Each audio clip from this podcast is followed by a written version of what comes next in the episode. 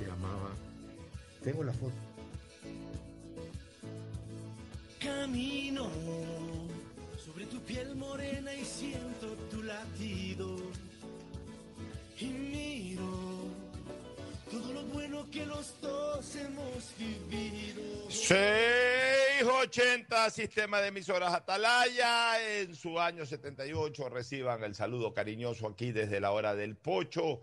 Desde esta trinchera, desde esta columna de la libertad de expresión, honrando las iniciales de sus nombres completos, SEA, Radio Seria, Emotiva y Altiva. Por eso Atalaya cada día más líder, una potencia en radio y un hombre que ha hecho historia, pero todos los días hace presente y proyecta futuro.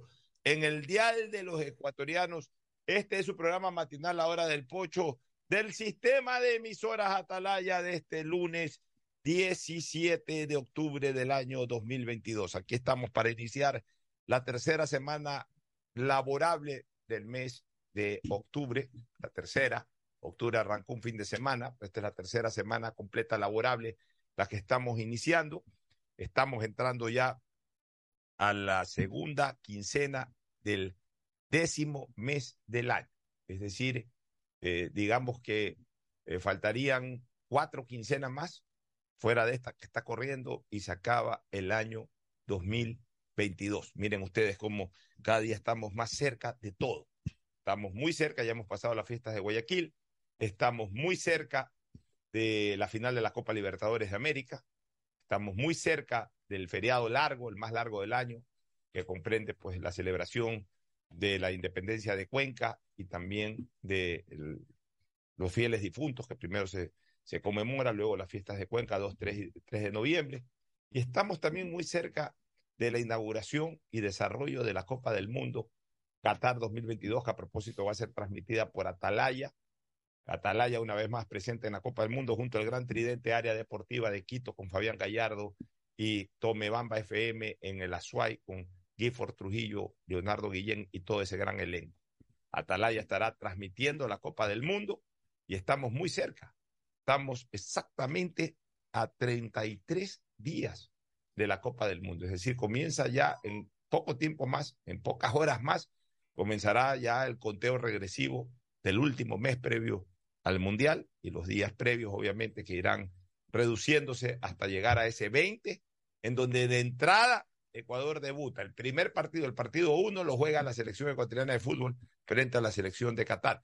Y en medio del Mundial y de la fiesta, y durante el tiempo del feriado largo, se juegan las dos finales del Campeonato Ecuatoriano de Fútbol Liga Pro, que ya tiene a un finalista y ya tiene a dos opcionados, uno de ellos virtual finalista, que es el Aucas, todavía con opción la Universidad Católica de Quito, y que ya tiene definidos también los lugares.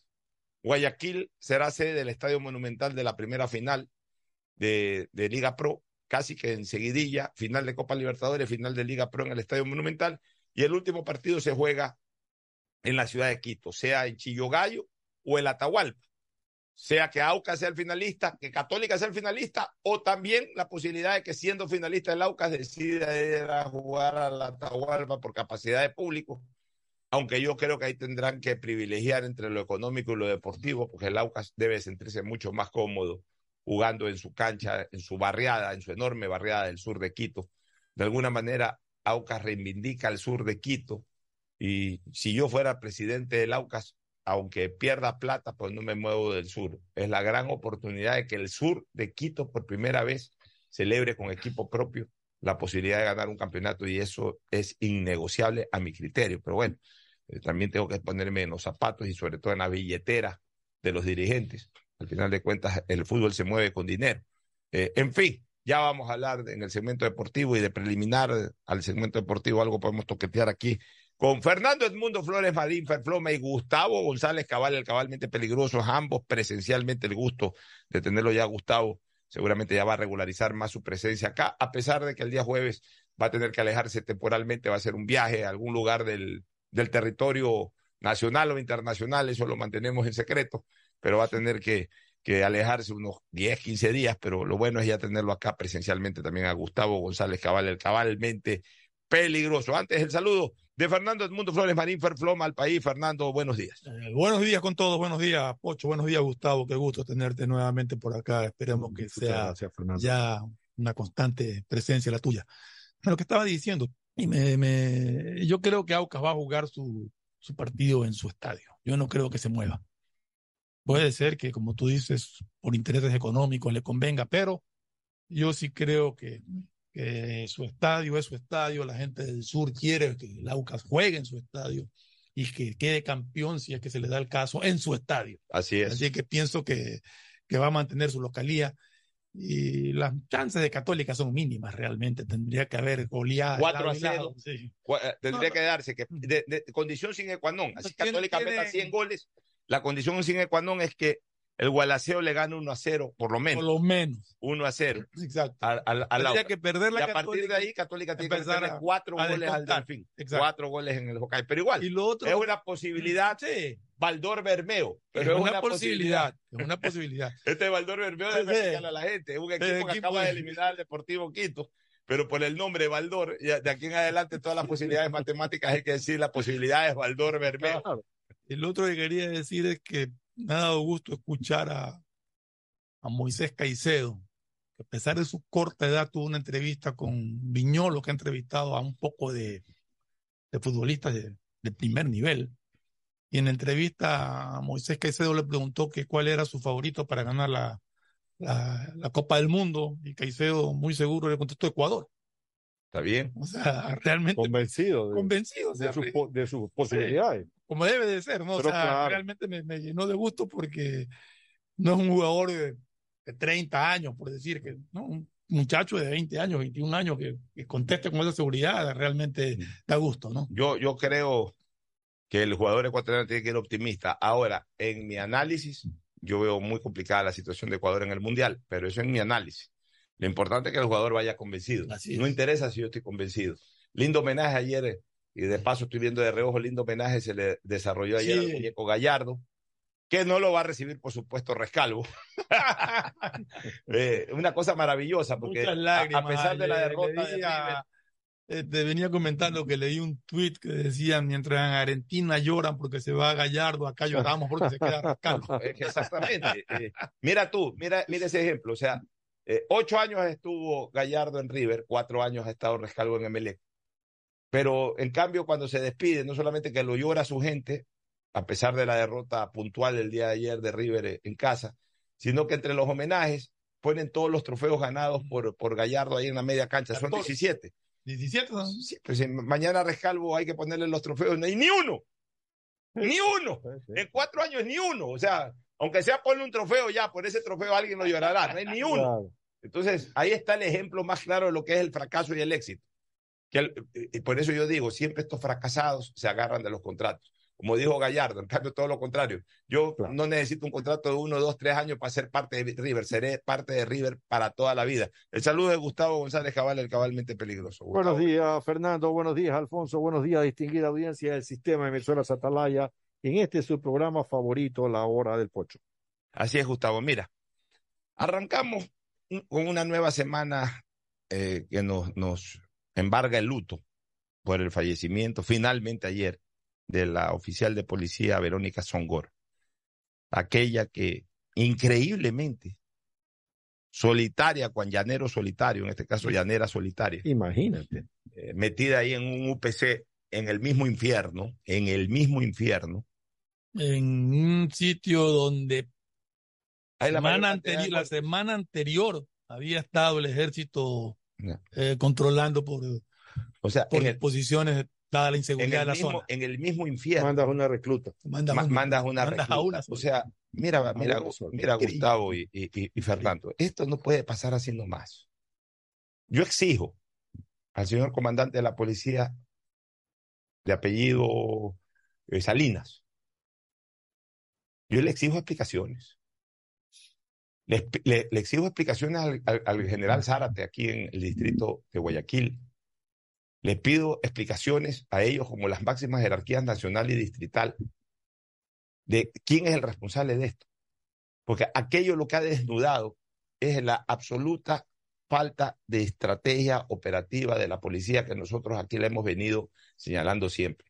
Y a mí no me vengan ahora con el comentario de que a partir de la muerte de esta chica, ahora van a tomar en consideración de que los UPC tienen que ser mini cuarteles. Nosotros lo hemos venido diciendo meses. Y que, o sea, tiene que morir una persona, tiene que morir una policía en un acto de absoluta irresponsabilidad que merece una decisión tajante. debería de, de generar conmoción eso desde el punto de vista incluso jerárquico, esta situación. Porque lo que ha ocurrido con esa chica es un ejemplo de absoluta inoperancia. Lo que ha ocurrido con esa policía. Olvidémonos de su, de su género sexual. Olvidémonos de eso, porque no es que fueron a matar a una mujer, mataron a un policía. Sí, fueron a, a dispararle a un PC. O sea, fueron a, a, a agredir, a, asesinar a un miembro de la Policía Nacional, no importa si es hombre o mujer. Ayer salió este coronel que siempre opina de todo, el hermano este Julio Molina, decir que dónde están las organizaciones feministas. ¿Qué tienen que salir las organizaciones feministas? ¿Acaso que un tema de género? Ahí tenemos que salir los ecuatorianos, no solamente a repudiar la acción criminal de estos delincuentes, sino a exigirles cuentas a, a este comandante, al, al, comandante de la Policía Nacional y al comandante de la Policía Distrital. A los servidores públicos policiales. A los servidores públicos policiales. ¿Cómo es posible? O sea, eh, eh, Gustavo y Fernando, no se necesita ser un gran general, un gran coronel, un gran teniente coronel o capitán o lo que sea, para teniendo cuatro dedos de frente, ¿cómo voy a mandar al mismo infierno a una sola persona, no importa el género, que además no tiene más de un, no tiene más de seis meses pero, o siete meses de formar parte ya de, de la Policía Nacional como oficial de la misma? Y seamos, y seamos honestos, ¿no? Yo pienso que en los UPC, en los sitios seguros donde hay UPC, si es que hay sitios seguros en Guayaquil, debe de haber por lo menos dos elementos. Ahora, no vas a mandar a un sitio donde debería haber por lo menos cuatro a una sola persona que resulta que es una mujer policía que tenía recién seis meses de servicio. O sea, es, es una cosa, es, es una cosa, es una cosa increíble lo que, eh, lo que ha ocurrido con esa señora, señorita oficial. Ha perdido la vida por estar ahí. O sea, el UPC menos que una caseta de urbanización, porque aunque sea en una caseta, en una garita, hay por lo menos dos personas en una urbanización. O sea, cualquier urbanización de San Borondón tiene por lo menos dos personas en una garita, que digamos son todavía sitios relativamente seguros, o menos inseguros, ya no podemos hablar de seguros, sino menos inseguros que otros lados. En el mismísimo infierno ponen en el UPC a una sola persona, incluso sin experiencia. O sea, ya digamos que esa chica o ese señor o ese joven, mujer u hombre, iban a estar expuestos a esto en cualquier momento. Digamos que se hubiese producido no a cinco cuadras del UPC, al pie del UPC un acto delincuencial, que iba a salir solito esa, solita esa chica con, con una pistola que seguramente ni siquiera sabe utilizar del todo bien. Así es. Iba a salir solita a enfrentar una banda de tres, cuatro delincuentes. O sea, ¿para qué está ahí? No, no iba a tener ninguna función útil y al contrario, iba a ser carne de cañón para los delincuentes. A eso le expusieron los policías, la institución policial. Quiero una explicación del comandante general de la policía. ¿Hasta cuándo tanta indolencia? ¿Hasta, hasta cuándo el yo no fui? Yo no sé. Ah, no es mi problema. ¿Hasta cuándo no hay una respuesta y una responsabilidad de la alta jerarquía policial sobre estas cosas? Se la están sacando como toreros en el tema de, la escuela de la policía. Y ahora también se la van a sacar como toreros la muerte de esta policía. Porque no es una policía que ha muerto en combate, porque ella no ha muerto en combate, ella ha sido sacrificada. Porque una cosa es morir en combate, que haya un mini cuartel de cuatro o cinco policías, llega una banda delincuencial, se fajan, hay cruce de balas, murieron los delincuentes y murió ella, pues de murió hecho, en combate. De ella hecho, fue sacrificada por los de delincuentes. De hecho, ayer en Santo Domingo falleció un policía justamente enfrentando a una banda de delincuentes que también murió un delincuente. Ahí falleció en combate. Pero esta chica la soltaron en un sitio de los más peligrosos de la ciudad sin ningún apoyo de, de, de ninguna clase. Y me imagino que hasta sin chaleco siquiera. Claro. Gustavo, dame tu opinión, por favor. Alfonso, tú has sido tan contundente en lo que has expresado que queda muy poco huelga por decir. Solamente estar totalmente de acuerdo con lo que has expresado. Aquí el mando policial tiene que dar una explicación, porque la, se- la señorita policía que murió, o cualquier policía que, que haya sido mandado en esas condiciones, como bien dice Fernando, a las puertas mismas del Averno, no fue a un UPC, fue necesariamente frente a un pelotón de fusilamiento, porque eso es lo que, porque eso era lo que estaba pasando. Aquí hay personas que creen que porque uno critica y exige de los servidores policiales el cumplimiento de sus obligaciones, las cuales le cuestan algunos miles de millones de dólares al pueblo ecuatoriano. Algunos creen que uno tiene algo personal contra la policía. En mi particular caso, yo he sido condecorado por la Policía Nacional eh, eh, eh, como caballero. He sido y, tengo dentro de las cosas que de vez en cuando uso el anillo policial que me regaló el mando policial en un determinado momento. Conozco a la policía, por lo menos conocía a la policía desde hace 10 años atrás. Y había y hay elementos de primera categoría allí. Pero no podemos callar ni mirar al otro lado, ni, ni ignorar lo que está sucediendo. ¿Qué pasa con el entrenamiento policial? El policía, yo no estoy hablando de las fuerzas tácticas de la policía, como es el GOE, el GIR. Estoy hablando del policía común, el que está con su pistola en el servicio urbano o el servicio rural. ¿Cuántas veces dispara ese policía? Alguna vez aquí entrevistamos a una general de policía, Alfonso, en esta misma cabina. A Tanya Varela. Se la sacó como torero.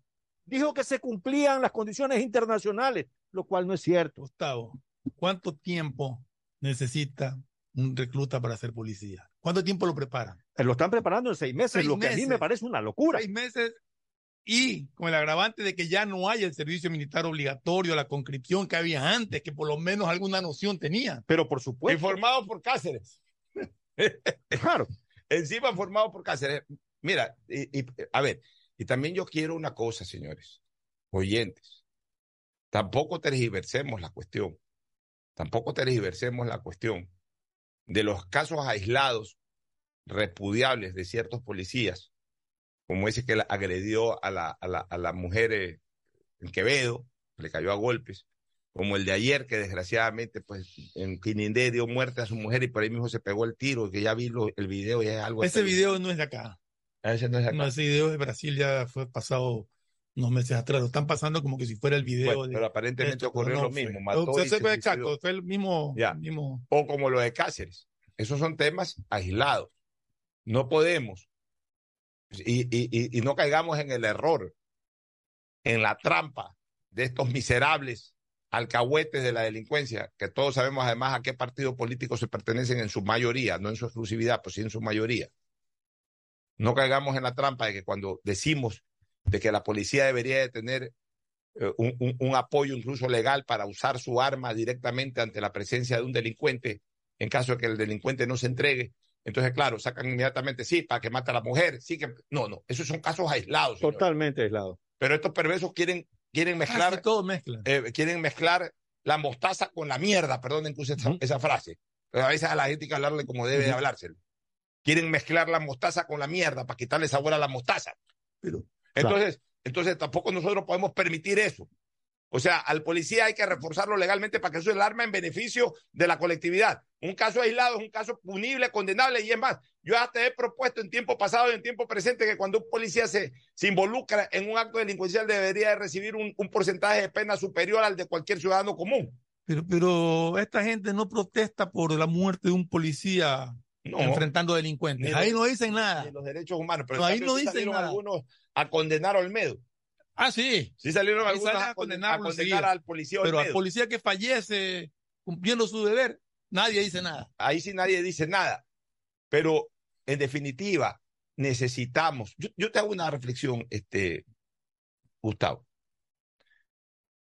Normalmente existe un servicio pasivo, es decir, gente de Fuerzas Armadas, de la propia fuerza policial, que cumplen determinado tiempo en, en, en, en estas instituciones y que ya sea por el paso de tiempo o porque piden su disponibilidad, etcétera, pasan al servicio pasivo, es decir, ya son jubilados ya no usan el uniforme, ya no pertenecen a la fuerza pública y obviamente pues lo que se dedican es a trabajar en lo que puedan trabajar y a cobrar su pensión jubilar. Así sea es. el servicio pasivo. Ya, pero son personas que primero tienen experiencia en el ámbito, han, desarrollado toda una carrera de años para ya ser jubilados. En segundo lugar, recibieron una preparación por parte del Estado para el uso del arma, conocimiento de estrategias, etcétera. Y en tercer lugar, no piensen que todo policía o todo militar en servicio pasivo ya es un viejo decrépito No, con el perdón de la frase, no para ofender a nadie, pero cuando hablo de un viejo decrépito, alguien que puchica ya no puede hacer absolutamente nada, de que ya está con un andador por ahí, y, no estoy faltando el respeto a las personas que están en esa situación, porque mi padre también pasó por esa situación y yo voy a, si Dios me da vida hasta llegar a la vejez, voy a, no lo estoy haciendo en un plano ofensivo, sino simplemente descriptivo, ya una persona que verdaderamente no está en capacidad de hacer nada. No, hay muchos policías y muchos militares que entran a una fase de jubilación teniendo 50, 52, 54 años, que incluso todavía son atléticos, que hacen deporte, Que, están en el vigor de su vida, aunque ya desarrollaron 30 años de carrera policial o 30 años de carrera militar, y por eso ya están en el servicio pasivo. Yo tengo una pregunta, eh, a nivel de Fuerzas Armadas, por ejemplo, mañana hay un conflicto bélico con el Perú o con cualquier país, y obviamente actúa de inmediato el servicio activo de las Fuerzas Armadas, pero en caso de una necesidad extrema no se convoca al servicio pasivo, el servicio pasivo no, no, no, no tiene que reclutarse inmediatamente para servir al país. Sí, se llaman las reservas activas de- del país. Las reservas activas. del Reserva activa, claro, hasta los 65 años los ecuatorianos somos parte de la reserva activa. Ya, eh, ah, entonces yo hago la siguiente reflexión.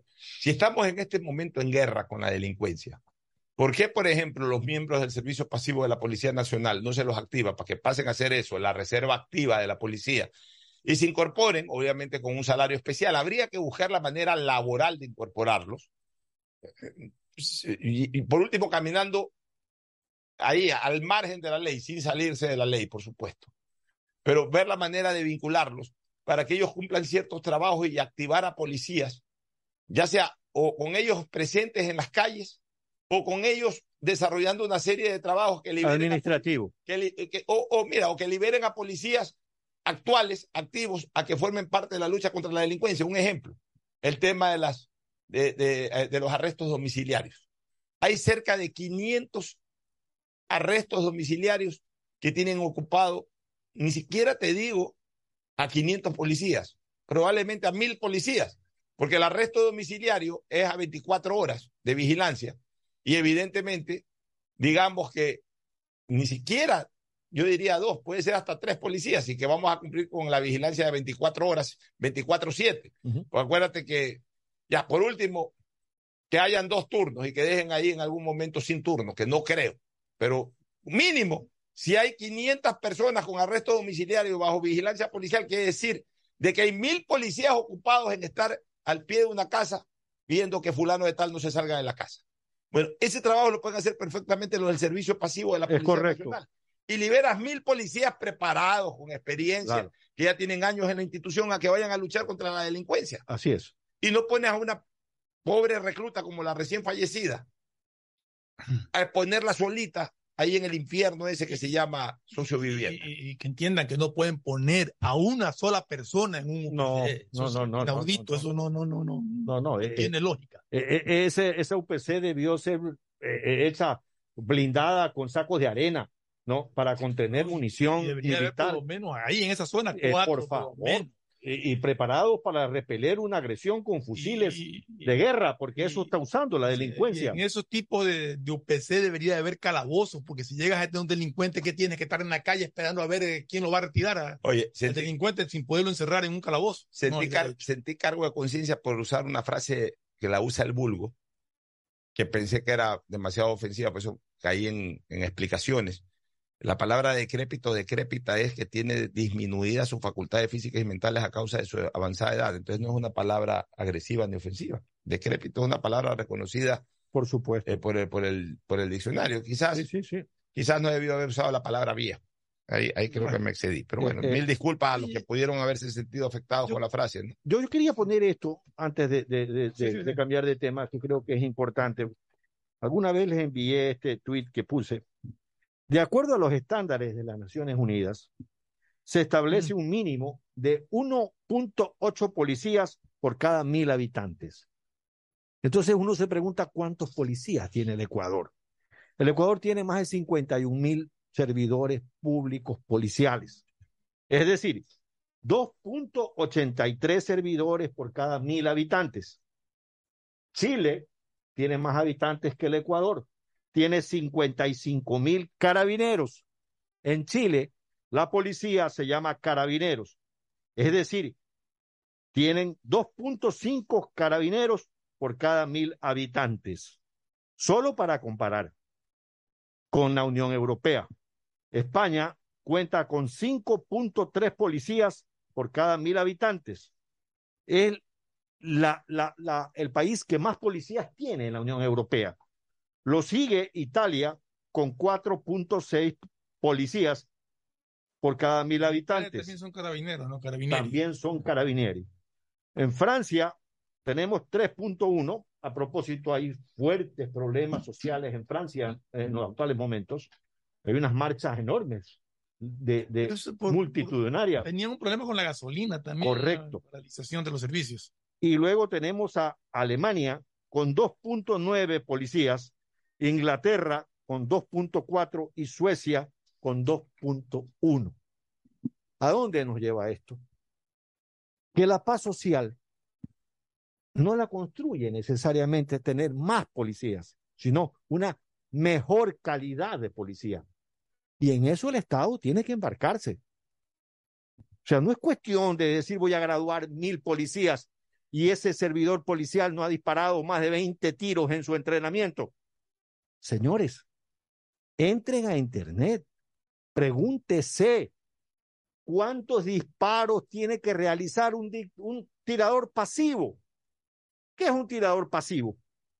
Gustavo González.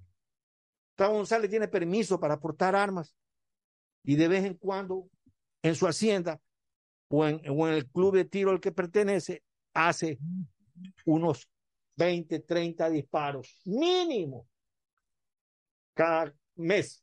Mínimo, mínimo. Y yo me considero un, un tirador pasivo pero bien pasivo. Porque yo necesitaría quemar alrededor de 100 cartuchos al mes para estar en condiciones óptimas de ser un tirador pasivo adecuado. No te hablo de tirador activo, por ejemplo, para distinguir, para, la claridad de nuestros oyentes. Un tirador activo es un policía, un servidor policial del GIR. Eso es un tirador activo. Son tiradores espectacularmente bien entrenados, que son capaces de pegarle a una moneda de 10 centavos a, a, a 50 metros y cosas como esta. A mí lo que me preocupa es lo que hablábamos hace un momento, de que en seis meses ya son policías y los cogen y los reparten para distintos sitios del país, ciudades, cantones que ni siquiera conocen, que no tienen la más mínima idea de, de, de a dónde llegaron. O sea, realmente es preocupante eso de ahí. Yo quisiera, eso sí quisiera que nos expliquen los altos mandos de la policía, ¿por qué en seis meses ya se puede ser policía? Antes, antes era más. Dos años. Antes era dos años. Redujeron a seis meses, antes había eh, la conscripción o el Correcto. servicio militar obligatorio, No dos podía años. ser. Ahora no, ahora No, no podías entrar a la policía sin Sí, haber no había- exacto. militar. Pero eso es una cosa que, por ejemplo, Patricio Carrillo, que era tan locuaz, tan locutín, nunca logró explicarle al país Sí, o sea, es una cosa. cómo bajo su administración activa y luego pasiva en Esmeraldas hay lugares que la policía no tiene cuarteles, que tienen que andar alquilando hoteles para poder eh, eh, eh, vivir y dormir en Esmeraldas, señores, donde claro hubo un terremoto terrible que destruyó el cuartel, pero no hemos sido capaces de darle a la policía un cuartel lo suficientemente seguro y eficiente. El Estado.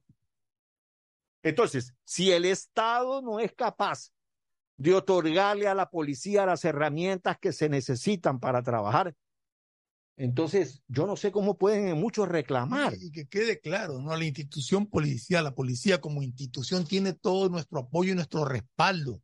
Al menos personalmente yo considero que la también. policía hace una labor extraordinaria con los escasos recursos que les dan. Pero hay muchas cosas que tienen que corregirse O sea, interna, yo- ¿no? Eh, Mira, a mí me tienen como enemigo de la policía ciertos sectores de la propia policía, especialmente la jerarquía. Le han ido a decir al presidente de la República que yo soy enemigo de la policía. Con eso te digo todo. Yo a la policía la respaldo, pues yo a la policía también la fustigo. Y la vengo fustigando cuando ha habido que fustigar, como la he venido respaldando cuando había que respaldarla, no de ahora, no de ahora, del gobierno de, de Lazo, en el gobierno de Moreno, en el gobierno de Correa. Yo tengo años en este país y en esta ciudad que me siento inseguro. Y como es mi caso, el resto de ecuatorianos. Y cada vez más Y inseguro. cada día más inseguro. Señores, yo aquí, y ese, esa es una cosa que tengo de testigo a todo aire. A todo aire, Gustavo. A Eduardo Mendoza Paladines, que en esa época era el presidente de AER. A Andrés Mendoza Paladines, que fue esa sesión. A Clever Chica Zambrano, actual presidente de AER, que en esa época era miembro de AER. A Antonio Guerrero Gómez, que fue. A Otto Sonneholner Esper, que años después fue vicepresidente de la República. A, todos ellos los tengo de testigos. El año 2012 o 2013, creo que fue el 13, ante la serie de robos en los semáforos de Guayaquil, le pedí a él que me ayude a una convocatoria y a una campañita de seguridad, convocando a la mesa de trabajo de AER a los jerarcas de la policía de ese entonces. Hicimos la invitación como AER. No fue el comandante, que no recuerdo ni quién era, no fue el comandante distrital, envió al jefe de la policía judicial. Fue acompañado, era un general, fue acompañado de un par de mayores, de, de grado mayor, un par de policías, de oficiales con jerarquía de mayor, cada uno de ellos. Se sentaron. Les entregamos un listado. Me tomé la molestia de indagar de, de, lo que, de mis propias vivencias, más lo que comencé a consultarle a la gente y todo. Le hice un listado como de 30 puntos críticos en esa, en esa época, que ahora son 300, pero en esa época 30 puntos críticos de los asaltos, que la oreja, la bajada del cementerio, que la Tancamarengo, Pasó a desnivel que el paso Sol, del Sol, que en esa época lo habían asaltado a Mario Canesa, ahí entrando a, a- por la, por la, a- por la vía esta, la vía esta, no recuerdo ahorita el nombre, la que entre el terminal terrestre y el puente de la Benjamín Rosales. la Benjamín Rosales, ahí entrando ya para el puente que se había concentrado el tránsito, ahí lo habían asaltado. Y la calle Quito, Quito y 10 calles más que la cruzan, y Machala y 10 calles más que la cruzan, que a cada rato asaltaban, y, y la calle Piedraíta. O sea, les hicimos 30, 40 calles. Eh, por supuesto, la Tarazana en la intersección con la Pedro Menéndez, que ahí estaban asaltando durísimo. En esa época. La Plaza Dañín. Sí. Bueno, recibieron la lista, que no se preocupen, que vamos a mandar vigilancia. Eso fue un miércoles, jueves. No vi nada esa noche. Bueno, recién les dijimos. No, no vi nada el viernes. Bueno, recién les dijimos. Este, el fin de semana, bueno, el fin de semana, ya ese desde mañana lunes. Fui el lunes, martes, miércoles, jueves, la semana siguiente, nunca vi un policía. Y siguieron dándose los asaltos. O sea, esta preocupación nuestra, señores, es de años, de años, de años. Entonces yo he fustigado a la policía cuando no, no cumple bien su trabajo. Sigo diciendo que el patrullaje es deplorable. A veces mejora, pero a veces, pero inmediatamente vuelve a su estado natural, que es deplorable. ¿Qué hacen operativos? Yo, por ejemplo, siempre admiraré el trabajo de la UNACE, extraordinario. Los cuerpos especializados de la policía cumplen muy bien. El, la antinarcóticos, todo. extraordinario. O sea, es que no me pueden venir a decir que yo soy enemigo de la policía porque yo critico a la policía a pesar de que incautan no sé cuántas toneladas de drogas. No, porque es verdad, la UNACE es de la policía, pero a esa más bien la felicito, ese departamento. Que, que no me puede, no puedo acusar a la policía porque secuestraron a alguien y lo rescataron en 48 horas. Es que no critico eso porque, eh, la, digamos, la UNACE, que en ese caso es extraordinaria, o antinarcótico es extraordinario. Yo critico es la operatividad de la policía en las calles, que a veces mejora y después vuelve a su estado normal. Eso es lo que critico y se los he dicho en la cara. Cuantos generales he podido entrevistar, se los he dicho en la cara. Y constantemente estoy dando yo también la cara. Yo a veces me expongo demasiado. Porque no solamente que tengo enemigo a los delincuentes, yo que tengo enemigo a los policías. Yo estoy jodido. Yo sí estoy jodido. Pero bueno, ¿qué más me queda? Pues, o sea, desgraciadamente, ya el día que cuelgue mis micro, los micrófonos, ya no vuelvo a hablar en una radio, ya no, ya me retire totalmente de la vida pública, me retiro, a lo mejor hasta me largo este país. Pero mientras tenga mi responsabilidad social, porque esto, esto genera responsabilidad social, yo tengo que hablar las cosas como son. Así se resientan los señores policías. El comandante Salinas, y lo nombro a él porque si tuviera la comandante Varela o estuviera el comandante Gustavo González o el comandante Flores también nos mencionara. O sea, no es contra el comandante Salinas ni es contra la policía, es contra este tipo de cosas que son absolutamente eh, criticables. De que manden a un UPC a una sola persona en el UPC del infierno. O sea, si hay un infierno en Guayaquil en tema de seguridad, es sociovivienda, pues Nueva Prosperina. Pues si todos los días nos están informando que ahí está, eh, eh, esa es la casa del diablo, por Dios santo. O sea, suena hasta como, perdone que les diga, o sea, yo sé que no es ese el motivo, pero sonaría hasta como perverso, ¿sabes qué? Mándala ahí para que le hagan cualquier cosa.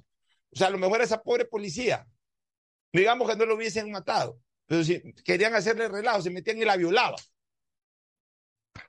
no podía hacer eh, eh, ningún tipo de resistencia adecuada. ¿Cómo es posible? Pero, pero es que, por Dios, yo le pregunto a los comandantes, al imbécil, ahora sí digo la palabra que debo decir, al imbécil que la puso ahí. Si su hija fuera policía, la mandara ahí. ¿Por qué no va él? ¿Por qué no va él? Así es, pues. Al imbécil ese que la mandó ahí, no sé quién. Pero alguien la debe haber mandado ahí, un teniente, un cabo, alguien, miércoles, alguien debe haberla mandado ahí a la pobre Verónica Songor. Si ese que la mandó ahí, Gustavo, fuera, hubiese sido su hija, siendo policía, la hubiese mandado. No la mandaba, pues, este animal. El que la haya mandado. No estoy refiriéndome a nadie en particular, por si acaso. Si alguien la mandó, yo le pregunto a ese, me gustaría saber, por eso que quiero explicaciones, quién dispuso eso, para preguntarle al que dispuso eso si hubiese sido su hija o su hijo. No estamos hablando de, de género sexual. Estamos hablando de que se mandó a una persona prácticamente al sacrificio. Si hubiese sido el hijo o la hija que también estuviera vistiendo uniforme policial, los hubiese mandado o no lo hubiese mandado solo o sola a cuidar un UPC. Pero yo quisiera saber si esto es parte de, algún reglamento que tienen ellos de que tiene que haber una persona en un UPC. O sea, me parece, es que me parece insólito. Pero es que eso es insólito en cualquier UPC de cualquier sitio que haya uno solo. Me parece algo fuera de, toda lógica. Escúchame, cualquier ciudadano, cualquier individuo, cualquier persona de cualquier edad, hablo de una criatura de 10, 12 años, que aunque sea una vez en su vida haya visto una serie policial en televisión, no se le hubiese ocurrido lo que se le ha ocurrido a un teniente, a un coronel o a un general o a un mayor o a quien miércoles haya sido que mandó a esa mujer o a ese hombre, hubiese sido lo mismo a exponerse de la manera como se expuso. O sea, ¿qué aprenden en la escuela de policía? ¿Qué aprenden de estrategia policial? ¿Para qué diablo sirve tanta, cómo que le llaman esta vaina que se, se Charretera. ¿Para qué sirve tanta charretera? Si ni siquiera pueden usar la lógica para definir una estrategia operativa. Y yo creo que por principio un policía nunca debe andar solo. Por principio. Un policía siempre tiene que tener un compañero al lado. ¿Sabes que en Costa Rica en la aplaudida isla de Paz, que es Costa Rica. La llaman la Suiza de Centroamérica. Eh, tiene una aportación de armas totalmente liberal. Tú no necesitas permiso de arma para aportar un arma como una escopeta. Las armerías de Costa Rica son tan surtidas como cualquier armería de Texas. Y hay una cosa muy interesante, no tienen fuerzas armadas. Y la policía es lo de lo más relajada que te puedes imaginar. La policía en San José anda en bicicleta, en short, eh, zapatos de caucho. No es una policía militarizada, digamos. Y un policía, uno, no da fe pública. En ningún sentido. Para que, por ejemplo, te detengan por una infracción de tránsito, tiene que haber dos policías. Claro, es una sociedad donde no hay notarios, donde todos los que son abogados son notarios. ¿Te puedes imaginar qué pasaría en este país? No, es cuestión de cultura. De hecho, en Estados Unidos, En Estados Unidos cualquier persona puede ser notaria. Tú vas a un banco, todo banco tiene un notario. Tú vas a un banco, todo banco tiene un notario y alguien que da fe. Eh, perso- personas que se inscriben X, Y, Z, no necesitan ser profesionales del derecho ni nada. ¿eh? Son notarios. Finalmente, notario no es otra cosa que una persona que da fe pública de algo. Exacto. Bueno, vámonos a la Oye, pausa. antes de irnos a la pausa, solamente una noticia porque siempre hablamos de, nos olvidamos a veces de hablar de cosas positivas. Hay unas investigadoras, investigadoras ecuatorianas que lograron medalla de oro en la Feria Mundial de Invenciones en Taiwán. Esta es una ¿Qué han nota de vistazo, ¿no? Han inventado. Son María Gabriela Punín y María José Valareso, que obtuvieron el reconocimiento por el desarrollo de biopolímeros a partir de eliminación, de, a partir del almidón de la corteza de yuca y cáscara de plátano. Biopolímeros son envases plásticos, son fundas plásticas, Ya. partí- a partir de, de cosas naturales cuya degradación pues dura cinco o seis años, no como el plástico común que dura no sé cuántos cientos de años para Por degradar. supuesto. Entonces es un- una invención que ha, ha logrado ganar la medalla de O sea- oro en esta O sea, tiene, tiene, tiene la misma forma de una funda de plástico. Sí, es un Sí, base claro. pero plástico, pero Sí, sí. basado en, en- Yuca. en- en- en- Claro, en- porque la verdad es que- Sí. La verdad es que sabes una cosa, el papel no es lo mismo. El papel, el cartón, el papel en este caso básicamente, no es lo mismo. Por ejemplo, no es lo mismo absorber en un sorbete de plástico que en un sorbete de, de papel. No, no, no puede, o sea, el sorbete de plástico te fluye rápido. El sorbete de papel, no, no, tú no sientes el sabor del líquido que estás tomando cuando, pero, pero bueno, pues esta campaña de ir eliminando el plástico, que es una campaña pro eh, medio ambiente, está bien.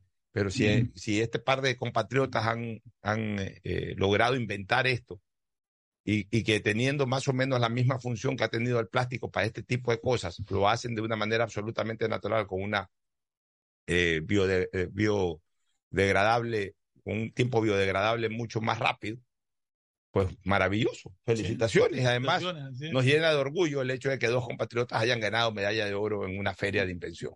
Sí, señor. Vámonos ahora sí a la pausa. Retornamos. Ahí El siguiente es un espacio publicitario apto para todo público. Siga, siga. Señora, espere, no me empuje. Siga, siga. Qué pesadilla más fea. Ojalá existiera un lugar donde no te estén diciendo, siga, siga. Lo mismo que tu banco, pero aquí. ¿Existe un lugar como un banco pero sin el siga, siga? Lo mismo que tu banco, pero ¿Y aquí. se puede depositar y retirar como en el banco? Tu banco aquí. Lo mismo que tu banco, pero aquí. Encuéntralos en tu tienda, cyber o farmacia más cercana. Lo mismo que tu banco, pero aquí. Banco del Viaja Pacífico. Conectado con Internet a más de 150 países al mejor precio con el chip internacional Smart SIM de Smartphone Soluciones.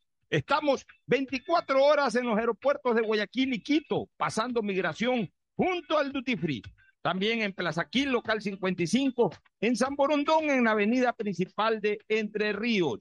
Lo importante es que cuando viajes estés conectado, sin esperar conectarte un Wi-Fi. Conéctate directamente con tu chip al teléfono celular que quieras llamar a través del WhatsApp o de manera directa. No lo olvides, Smart SIM de Smartphone Soluciones te espera en el aeropuerto con atención 24 La horas al día. alcaldía informa que ya puedes registrarte al programa Generación Digital. Si eres estudiante de primero de bachillerato, décimo y noveno año de colegio fiscal o fiscomisional, ingresa a www.generaciondigitalgye.com y regístrate para que puedas acceder a una de las tablets que la alcaldía te obsequiará para que estudies y te conectes al futuro. El bienestar de la gente se siente. Alcaldía de Guayaquil. Autorización número 609. CNE, elecciones La 2023. CNTEP E tiene como objetivo ser la principal proveedora de telecomunicaciones del país, con la oferta más competitiva del mercado, acceso, conexión, servicios de calidad y visión social. La empresa trabaja para que las y los ecuatorianos tengan acceso a la tecnología y conectividad. La corporación brinda productos que conectan vidas, especialmente de las poblaciones más vulnerables y de los sectores más alejados del país. La estatal devuelve sus recursos en beneficio del Ecuador, que se reinvierten en proyectos para mejorar la condición de vida de los ciudadanos. La CNTEP crece e innova constantemente, ya que está comprometida con la transparencia, eficiencia y sobre todo la rentabilidad social. Trabajamos por mantener los servicios bajo condiciones de calidad que aporten a reducir la brecha digital, al bienestar de las personas y a afrontar los retos que el futuro nos depara. Autorización número 73. CNE, elecciones 2023.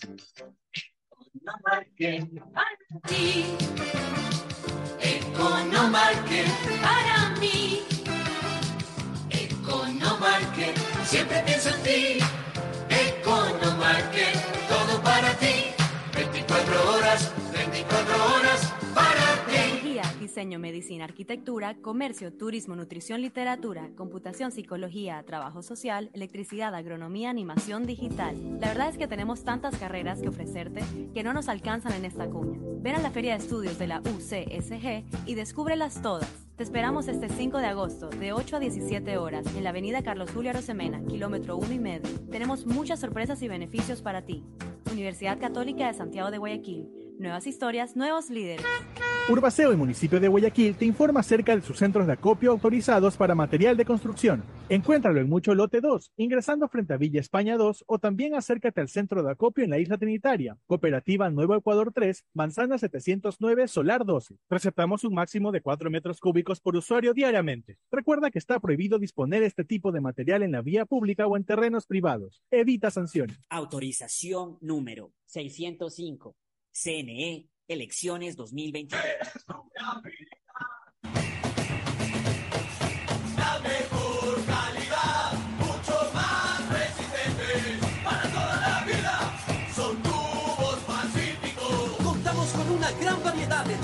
accesorios de PVC para uso domiciliario, infraestructura y agrícola, fabricados con materiales más resistentes y duraderos, 100% libre de metales pesados. Tubos Pacífico para toda la vida. Ecuagen, medicamentos genéricos de calidad y confianza a su alcance. Ecuagen, una oportunidad para la salud y la economía familiar. Consuma genéricos Ecuagen. Compren Mole El Fortín. Todo para la familia y el hogar. Todo para la belleza y el deporte. Todo para la salud. Paga todos tus servicios y disfruta del patio de comidas. Mole El Fortín. Te conviene. Con Inmobiliar puedes transformar tus ahorros en una gran inversión. Todos los meses ofertamos un catálogo nacional de lotes, terrenos, casas, departamentos y más. Participa en las subastas públicas de bienes inmuebles y haz realidad todos tus proyectos. Consulta el catálogo y más detalles del proceso llamando a 1-800 Inmobiliar, 1-800-466-624 o visita nuestra página web www.inmobiliariapublica.es. Inmobiliar, bienes en venta todos los meses. Autorización número 447. CNE, elecciones 2023. Claro que conecta a cada pueblito, porque una familia con un mensajito, porque claro que estoy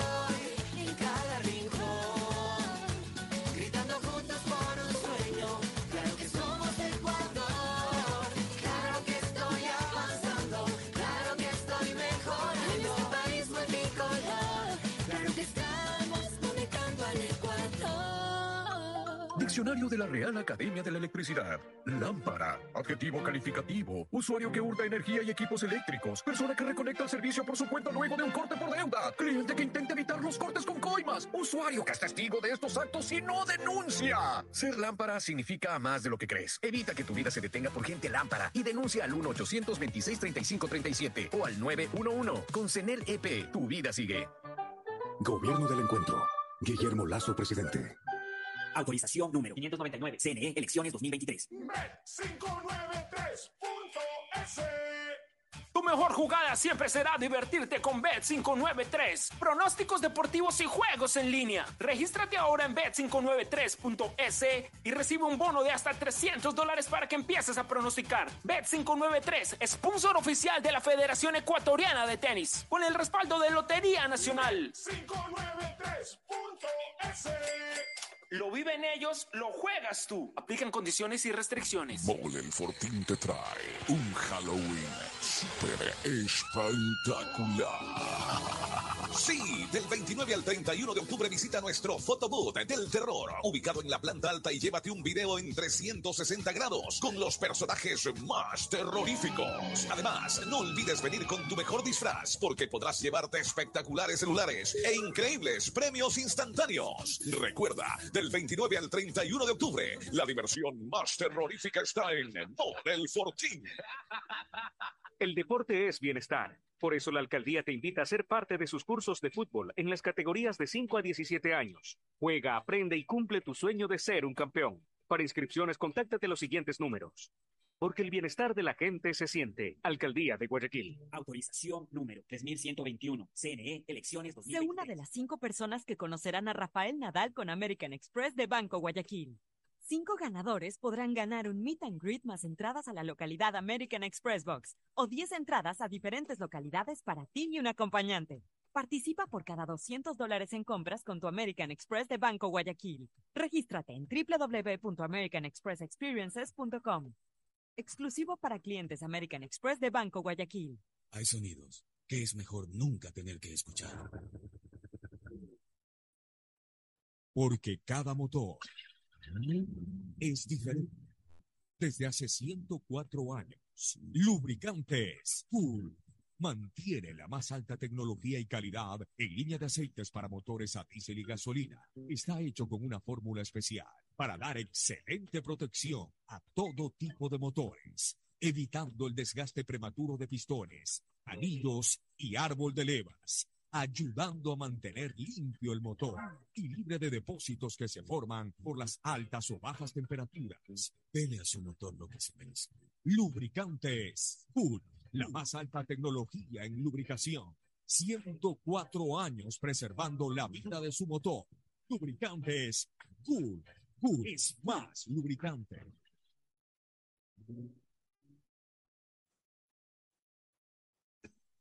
Fin del espacio publicitario. Usted está escuchando un programa de opinión, categoría O, apto para todo público.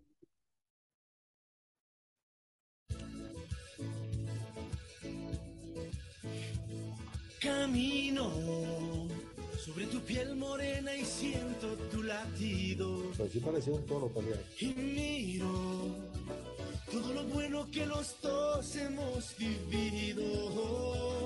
Te digo, solo hay razones para estar agradecido. Es lo que somos y lo que siempre hemos sido.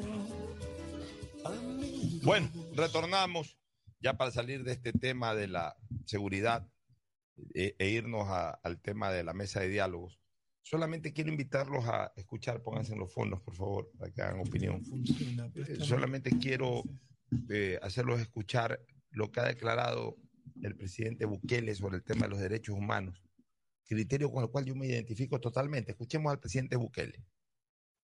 Creo que los derechos humanos, si bien nadie duda que los reos tienen derechos humanos, pero yo creo que algo que no se ha hecho y ningún procurador lo ha hecho antes, o por lo menos yo no recuerdo, discúlpenme si usted lo hizo y no me acuerdo yo, pero lo- no han defendido los derechos humanos de la gente honrada.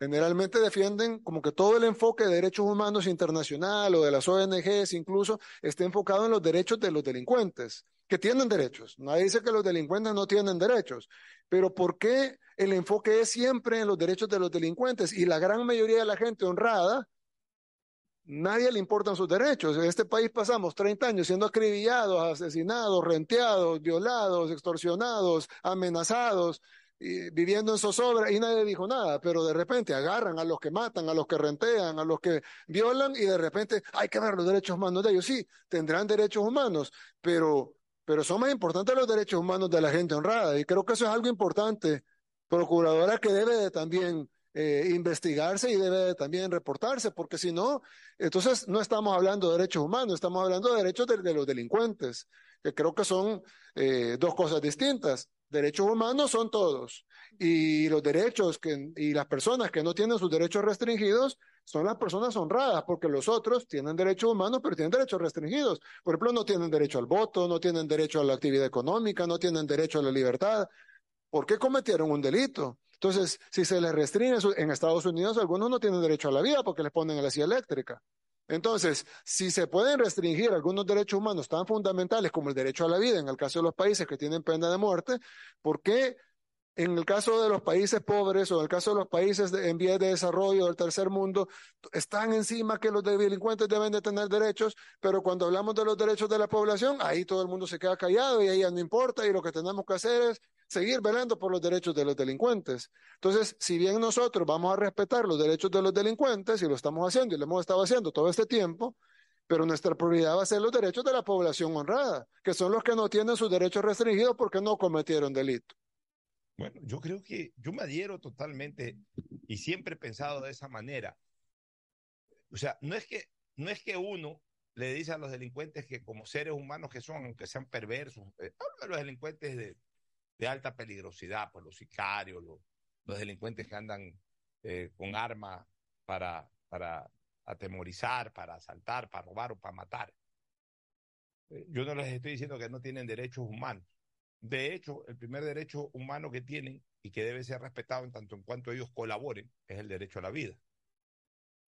Cuando, ¿Por qué uso la frase en tanto en cuanto ellos colaboren? Que ante la presencia de un agente policial se entregue. Por lo menos que reconozca que están riñendo con la ley y que obviamente pues se entreguen y bueno, ahí tienen ese derecho humano respetado. El derecho a la libertad no se les puede respetar porque están cometiendo un acto que obliga a que se les prive de la libertad. Ya dentro de las cárceles, por supuesto, tienen el derecho a alimentarse, tienen el derecho a visitar, a recibir visitas de sus familiares. Nadie les está impidiendo que ejerzan los derechos hu- humanos, obviamente con ciertas limitaciones propias de las circunstancias. Pero señores, los derechos humanos no pueden ser exactamente iguales. Y ahí sí yo estoy totalmente con el presidente Bukele. Si hay un orden de prelación, la gente que no comete delito, la gente que no se, se convierte en un riesgo para el semejante, para el conciudadano, tiene pleno goce de los derechos humanos sin ningún tipo de limitación versus el delincuente que en el momento en que comete actos delictivos de esa naturaleza comienza, comienza a tener ciertas restricciones en los derechos humanos, comenzando por el derecho a la libertad. Entonces no se puede, no puede ser de que cada vez que haya un conflicto, los derechos humanos salten para defender a los delincuentes y nunca se preocupen de constantemente estar pronunciándose para defender a los ciudadanos de bien. O sea, los ciudadanos de bien, ¿por qué no pueden disfrutar de los derechos humanos plenos? Como por ejemplo el derecho a la vida. El ciudadano de bien constantemente está jugándose ese derecho, el derecho a la vida, con una salvedad. El delincuente en algún momento pierde ese derecho por acción de un policía. Generalmente si lo pierde es porque lo ha provocado. Uno, lo ha provocado. Uno. Dos, está identificado quién le, negó ese derecho. Después se juzgará si, si fue de manera correcta o incorrecta, pero por lo menos está identificado. Lo mató un policía. Al revés, cuando el delincuente mata a un ciudadano común y corriente, cuando el delincuente mata a un ciudadano común y corriente, primero, no está identificado. Y segundo, no es decisión, no es decisión del ciudadano hacer respetar su derecho a la vida.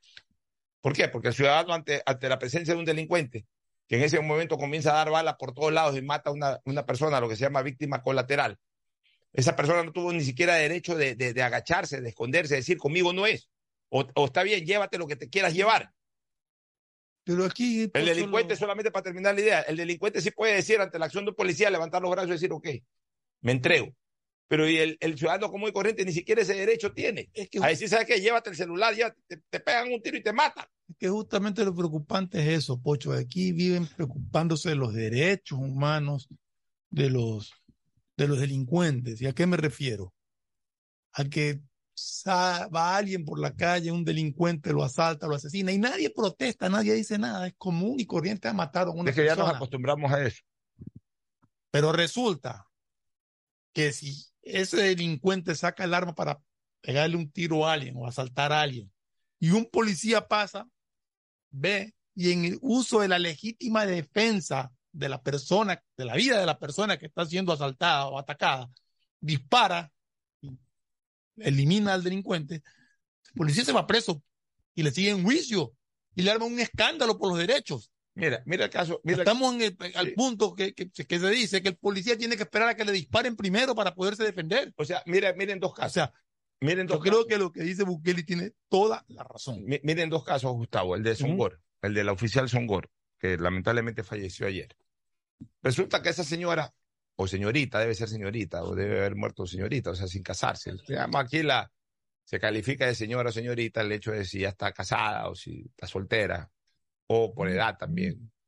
Bueno, la, la joven, prefiero usar esa, esa, esa definición, la joven Songor, la joven oficial Songor.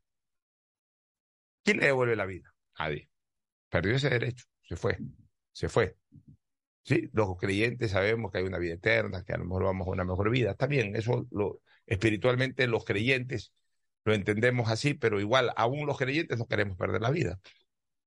O sea, ese es un derecho que quisiéramos que sea eterno. Y ahí después viene lo espiritual, sí, la eternidad existe en el más allá, pero también quisiéramos, eh, quisiéramos que tener una vida eterna que no la podemos tener. Ya, alguien nos las arrebata.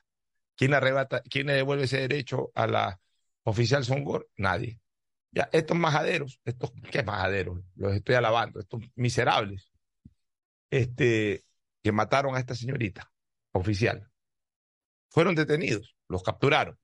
Ahí, en fila india, a un proceso. Primero se les respetó el derecho a la vida. Siguen viviendo. Cosa que está bien, sigue, vi- siguen viviendo. La otra murió, la otra no regresa. Segundo, de ahí saldrán pronto. Es que me dejo de llamar como me llamo si en dos años no agarran de nuevo un tipo de esos en algún acto criminal y salga como antecedente que fue uno de los que participó en el crimen de esta señorita policía. Me dejo de llamar como me llamo. O sea, aquí nadie le da seguimiento.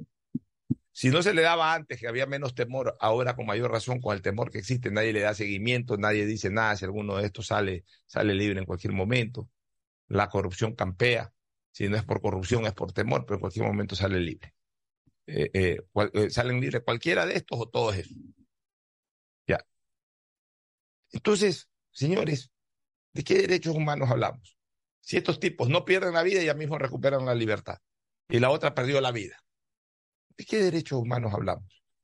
Del policía que pierde la vida ayer en Santo Domingo. Perdió la vida un policía en Santo Domingo. Se están preocupando de que a ese policía le metieron 10 tiros, 8 tiros, 7 tiros. Están contando los tiros. No están contando los tiros. Perdió la vida. Una pregunta viene ahí, Pocho. ¿Qué hubiera pasado si ese policía hubiera podido salvar su vida eliminando a tres delincuentes? Ah, estuviera pasando por lo de ¿Dónde Olmedo. estuviera? Estuviera pasando por lo de Olmedo. A Olmedo sí le contaron los tiros. Como que si todos los tiros que disparó Olmedo cayeron, como que si le disparó a quemarropa tirado en el piso, le, le- le- le vació la pistola. No, Olmedo disparó. En guerra abierta fugaba, disparaba, disparaba. Ahí se fueron 10, 12, 14 tiros. Le habrán caído dos o tres pepazos al delincuente. Ya, por eso, tanto un tribunal de primera instancia como el tribunal de segunda instancia, que es el de los jueces de la Corte Provincial, Fue peor porque eso aumentaron la pena. ya, y además aumentaron la pena, deben estar contentos con lo que está pasando. A eso nos han llevado. A eso nos están llevando. A veces, aunque sea, rezan un Padre Nuestro por la oficial Songor o rezan un Padre Nuestro por policía muerto en Santo Domingo. No le rezan, ni, se importa, ni les importa. Seguramente han de haber leído en el periódico y pasaron la página. Miserables. Estamos pagando en buena parte de la factura de ese tipo de actuaciones. Es indignante, Gustavo. Alfonso, el presidente Bukele ha puesto la pica en Flandes. Es decir, el tema de los derechos humanos es tan subjetivo que ha sido pues utilizado. Un tipo puede asesinar, matar y luego decir, respeten mis derechos humanos. Y, y- y eso confunde el actuar social. Es decir, no es lo mismo los derechos humanos de la víctima, de sus descendientes, que los derechos humanos que tenga el perpetrador criminal de la muerte de una persona. Lo que está haciendo el presidente Bukele es una discusión que tiene el mundo que llevarla adelante en toda la evolución de lo que es el, derecho penal, de lo que hemos pasado de la ley del talión, de lo que hemos pasado con las diferentes eh, eh, eh, escuelas de ciencia penal que estudiamos. Ahora nos, a- nos vemos abocados a revisar necesariamente qué pasa con los derechos humanos. No puede ser que un criminal tenga exactamente los mismos derechos humanos que la, la víctima. Porque no puede ser. No puede ser que un tipo actúe con saña, con, con sevicia contra un ciudadano y luego diga, yo señores tengo derechos humanos. A mí no, no pueden hacerme. Y para un poco en la línea de Fernando, quiero leer el artículo 30 del Código Orgánico Integral Penal, que dice causas de exclusión de la antijuridicidad.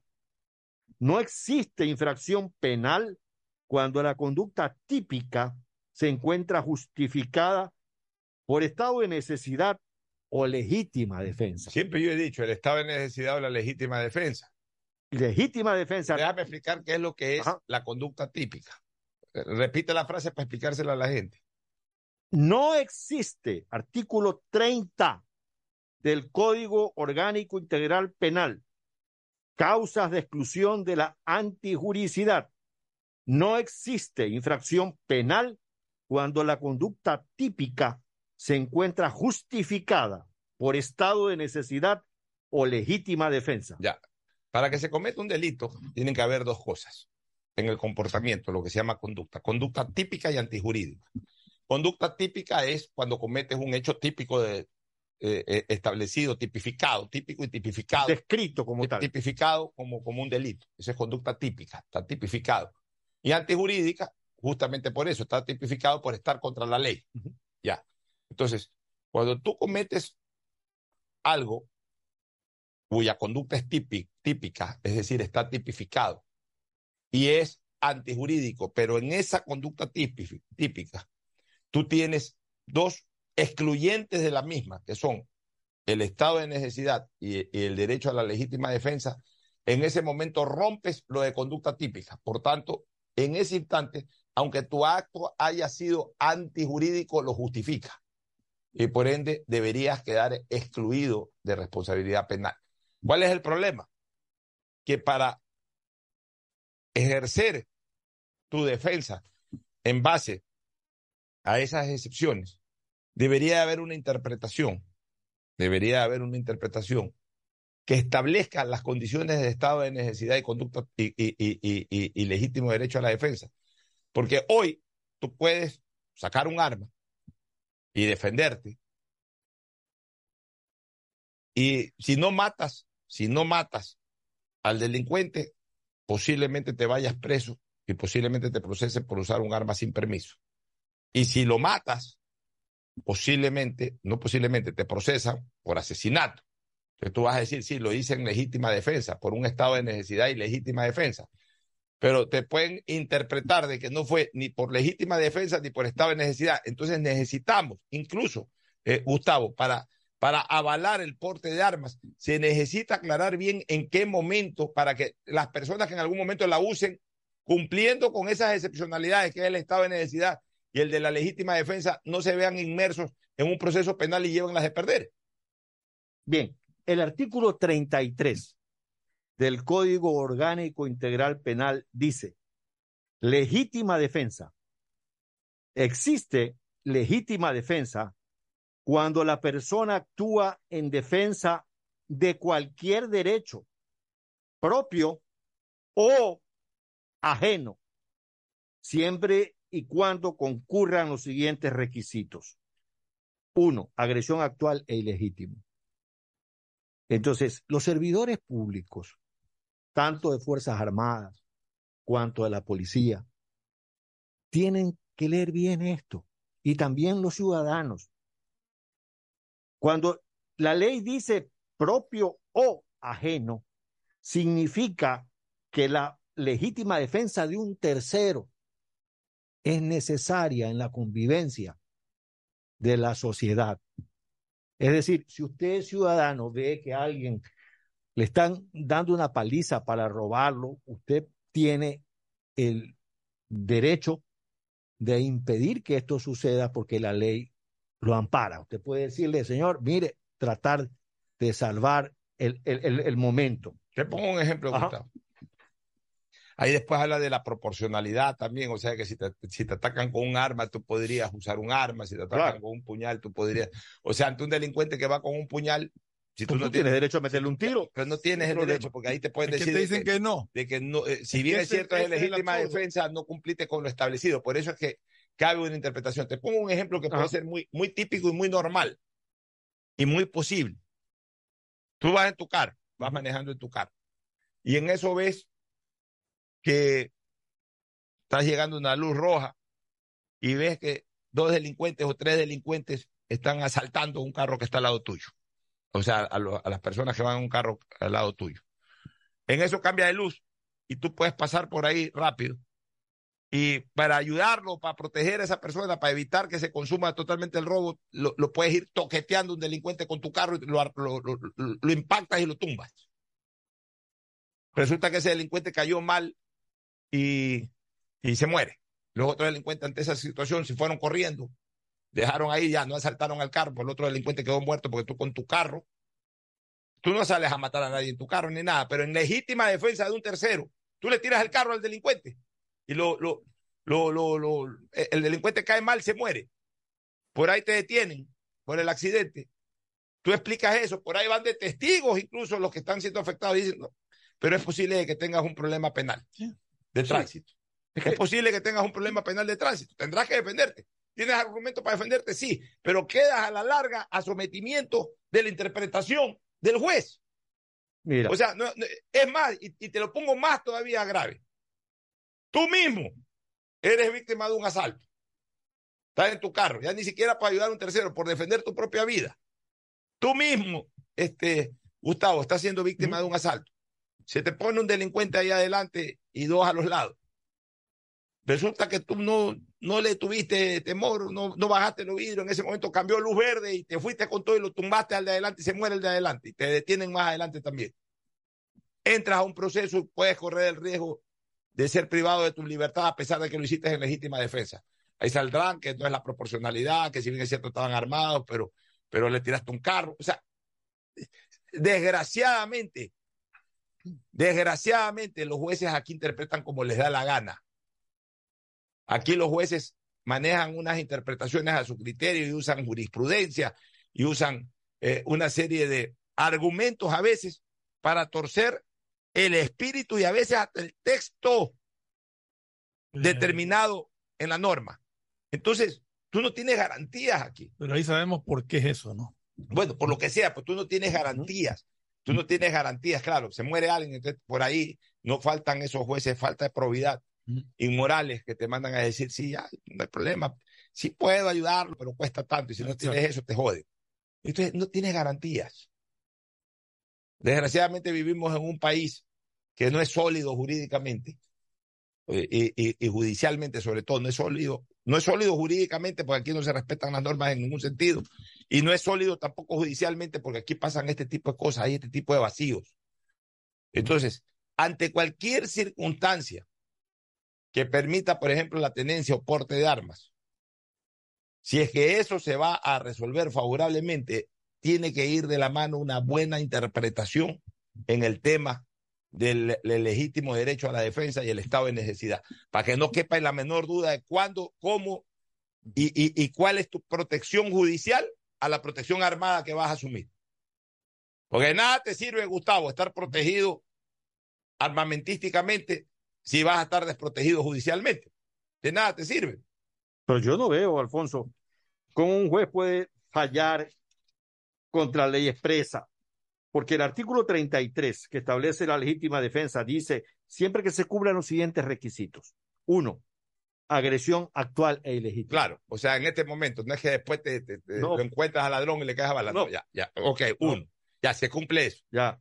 Segundo, necesidad racional de la defensa. Ya, en ese momento, ante una situación, escúchame, ante una situación agravante, la racionalidad es subjetiva y no objetiva. Pues tú ante un momento de estrés, de tensión, a lo mejor te están amenazando con una pistola de juguete y tú disparas una pistola de verdad. Eh, Y se comprueba que era una pistola de juguete. ¿Y cómo tú sabes? ¿Cómo tú puedes averiguar en ese momento si No, es no, una no, pistola no, de juguete? pero eso sí es una necesidad racional. Yo te digo algo. Ya, Eh, entonces... eh, eh, un día yo salgo. Oh, sale un juez de esto, escúchame, Ajá. sale un juez de esto, solamente por joderte y te dice, sí, pero el ladrón no disparó. Exacto. El ladrón No lo que hizo fue amenazarte, tú tenía disparaste. No, El no, arma es no tenía balas. El momento, como Eh, dice pero, el, eh, eh, el sable del una cosa- colegio militar Eloy Alfaro, no me saques sin razón, Gustavo, no una- me envaines sin honor. una cosa es lo que dice tu sana lógica, que es mi Ajá, sana Que la lógica, nuestra. Y otra cosa es que si no está tan expresamente señalado, te la sacan por ahí y te joden. Bueno, un delincuente con un cuchillo y sacas un revólver y le pegas un tiro. Es legítima legítima, Pero uso Ah, pero no es desproporcionado, proporcional. un uso Ahí, desproporcionado a ahí- la ahí te habla también de la No, proporcionalidad. no, no, no te hable de la proporcionalidad. Dice el parte- tercero, que para mí es ocioso el tercero. Dice, falta de provocación suficiente por parte de quien actúa en defensa del derecho. ¿Cuál es la provocación? Eso sí me parece que es ocioso. No, a ver, a ver, Falta de provocación suficiente. sí, eh, eso, eso te lo explico. Ajá. Y eso no es tanto para un tema delincuencial, sino que mañana un tipo te dice, oye, ve, Gustavo, achudo y juez tal por cual, y tú sacas una pistola y lo No, matas. no, no, Eso es una falta de provocación suficiente. O sea, claro. falta de provocación suficiente. La única provocación que te permitiría usar un arma es si el otro saca un arma. Un- hubo un expresidente que le metió un tiro a un diputado por Ya, insultarlo y alegó ya, eso- legítima defensa Ya, del pero, eso- honor. ya, pero sí, pero es que tú tampoco puedes usar un arma por legítima defensa del honor. Por No, yo estoy de acuerdo defensa del contigo. honor, hermano, o van los dos armados Claro, o se van de puñete. claro. Pues no puede usar uno un arma y el otro desarmado. No, no, no, no, no, Esa fue una no. salida hon- no honrosa, una salida leguleya de Avivata, avivata, como- Es la verdad, pues Otto Arosemena se exasperó en esa época, como era expresidente, Arosemena y todo. Sacó una pistola y, y- y- y cometió un error. A ver, yo también saqué una pistola en el Congreso, y menos mal que yo no disparé. Y a lo mejor no hubiese disparado. Pero a mí se me venía una agresión de, una, de un tumulto, que además había agredido en los exteriores del Congreso a una serie de periodistas y gente. Acá, acá sí fue por una discrepancia del Parlamento. Claro. La gente cree que yo le saqué el arma a los diputados. Yo le saqué el arma a los diputados. La sesión estaba suspendida. Había la cuarta parte. Es más, yo me iba a ir por Cintia Viteri, es que no me voy. Ya quieren saber más secretos de ese día. Por Cintia Viteri, es que no me voy. Ya nos estábamos yendo porque los policías se acercaron. La- decirle, váyase. Señores, no podemos garantizar, hay relajo afuera, está bravo eso. Para mí todo eso ya fue maquinado incluso con el gobierno en ese momento para desalojarnos. Disolver el Ya, y se fueron un pocotón de asambleístas. Y yo ya también ya me estaba yendo. Y en eso yo veo que Cintia viene en contracorriente por donde yo iba. ¿Por qué nos tenemos que ir? ¿Por qué tenemos que demostrar miedo? Aquí quedemos. Si tienes razón, Colorada, aquí nos quedamos. Esa es la verdad. Entonces ahí me quedé ahí. Ya cuando vi, cogí un arma de un guardaespaldas y Un arma de ni siquiera era tuya. no era mía, si yo nunca ando armado. Usted, Fernando Flores, me conoce 32 años. Y tú también me conoces 40 años. ¿Tú me has visto Claro. armado en la calle alguna Claro, vez? nunca. Ni aquí, ni en la calle, ni en ningún lado. Oye, Pero bueno, me sacan esa imagen. Pero lo que te quiero decir es que esa es una de las cosas que hay que interpretar en algún momento. Este, si es que se va a hacer una reforma, que quede bien en claro cuál es el tema del legítimo derecho a la defensa y el estado de necesidad. Porque de nada te sirve estar protegido contra la delincuencia si no estás protegido también jurídicamente para cualquier aspecto judicial. claro. Oye, rapidito el otro tema. Han llegado una serie de acuerdos, pero quedó ahí flotando el tema de la, de la focalización del combustible, ¿no? Y de eso se va a aprovechar ISA. Es que, pero a, a ISA ya lo conocemos. ISA, ISA en el fondo le importa un bledo. A ver, tan bledo le importa al señor Leonidas Ay, sí, Isa sí. este tema, que mientras han desarrollado las mesas de trabajo ni siquiera ha aparecido, se fue a pasear a Nueva York, a todos lados. Y ahí puso los delegados, él lo que está esperando es que le digan, ¿sabes que No llegamos a un acuerdo en tres o cuatro cosas para para relajo. Eso es todo. Y después salir a decir. Pero él ya- dice que ya agotaron todas las, todos los, las instancias y argumentos posibles, que no es de culpa ya, de ellos. eh, Es que ese fue el discurso. Cuando ellos aceptaron Ese la mesa de diálogo era para eso. Era para tomarse un Era descanso. no solo para un descanso, para justificar de que ellos no son iracundos y que sí son conciliadores y que sí, y que sí abren las mesas de diálogo y que sí asisten al diálogo y todo. Pero es parte de una estrategia. Cuando a mí me preguntan, oye, los indígenas quisieron sacar a Guillermo Lazo en- en mayo o en junio, yo digo, no, los indígenas no quisieron sacar a, a Guillermo Lazo en junio. Los quiso sacar el sector político de la Asamblea que les falló por una decisión de Jaime Nebot de no sumarse a eso. Pues si Jaime Nebot se sumaba, el sector político lo, lo- lo sacaba, el, el- el frente político lo sacaba a, a- a Guillermo Lazo de, de la Asamblea. Faltaron los votos del Partido Social Cristiano. Pero los indígenas en junio no lo quisieron sacar. Quisieron es crear el ambiente, quisieron generar la amenaza y sobre todo planificaron lo que están, lo que hicieron después. Llevar esto a una mesa de diálogos para ellos aparecer como conciliadores, como que les interesa el diálogo a sabiendas de que no les podían cumplir el 100% para después en la segunda arremetida decir, como ya lo está diciendo Isa, miren, nos hemos sentado, pues ya que el gobierno nos ha hecho caso, ahora sí vamos con todo. Pero es Eso que es todo, este- esa es la este- estrategia del señor Este Isa. individuo, y por favor, no diga señor Isa. Yo a los señores los respeto. Bueno, Entonces, este Isa realmente se cree dueño del país. Él cree que a él lo han, ele- lo han elegido para, para algo, para gobernar. A él nadie lo eligió para nada. Que hay un gobierno constituido democráticamente, nos guste o no, con sus errores y con sus aciertos. Y no podemos estar bajo el riesgo de la amenaza de un individuo que cada vez que le da la gana quiere incendiar calles y quiere incendiar carreteras del país. Yo lo sostengo desde el 2019. Isa debería estar preso. Eh, Y no solamente eso, sino ya parar con esto de que ellos ponen las condiciones, o sea que eh, les han, han llegado a un acuerdo en, en- en prácticamente todas las mesas, han llegado a una serie de acuerdos, a decenas de acuerdos, a decenas de acuerdos este, con, con estos frentes u organizaciones sociales. Pero el tema del combustible no se lo puede manejar políticamente, también hay que manejarlo técnicamente. A ver, yo estoy, yo soy uno de los primeros en estar en desacuerdo con los incrementos que se han dado, por una sencilla razón, no porque quiero que me regalen la gasolina, señor. Justo hoy día yo venía, lo traes a Fernando, eh, pues tiene ahorita problemas con su automotor, lo, lo- lo recogí y me acompañó en el, o en el camino, pues tuve que parar a poner gasolina. Me pregunta, ¿tú, tú le pones extra, eh, eco o le pones super? Yo que te contesté, yo ya no tengo plata para poner super. Le pongo eco. Ya, después si me dañará el carro, veré cómo lo arreglo. O sea, eh, ¿qué es lo que yo quiero? Yo, yo quiero que algún día me digan cuál es el verdadero precio internacional del combustible. Uno. ¿Cuál es la estructura de costos? Ya, ¿cuál es la estructura de costos? Para saber si verdaderamente me están subsidiando o no. Segundo, a mí me, me cuesta que un carro nuevo o un carro usado, un ojo de la cara, ¿por qué? Por el exceso de aranceles que hay para la importación del vehículo. No de ahora, de la época de Moreno, de, la, e- de todo el tiempo de Correa y antes de Correa también. Siempre importar un carro fue caro. Y eso sube la cadena de costos, así sean carros usados. ¿Por qué? Porque si el carro nuevo es muy caro, el carro usado también es caro. Por supuesto. ¿Por qué? Porque el que vende un carro usado quiere sacarle el mayor provecho la o el, mayor, eh, el mayor valor a ese carro para ponerlo como parte de- de pago para un carro nuevo. Así es. Si es que el valor del carro fuera más económico, el de la importación, el del carro nuevo, también baja el costo del carro usado. Obvio, si un carro que vale 20 mil dólares en los Estados Unidos, aquí se lo venden 30 mil o se lo venden 28 mil, un carro de 20 mil dólares, aquí se lo venden 25, 28, ponle 30 mil dólares. Bueno, hoy se lo vende en casi 40 mil. Ya hay un ahorro, ya hay un ahorro. Entonces también el carro usado, ya un carro usado no te lo van a vender, un carro que podría valer eh, realmente ya por ser usado y todo 6, 7 mil dólares, no te lo van a, no te van a pedir por ese carro 17, 18 como están pidiendo hoy día. Ya, pero en ese alto costo de la importación estoy pagando un valor al Estado. Ah, porque no todo el mundo compra carros nuevos. Bueno, pues la gente que, compra carros nuevos está pagando un valor alto. Y, es- ya, y está originando que, también el recambio sea caro. De una forma u otra, tú lo estás repagando también al comprar un carro usado a un precio muy alto. Así es.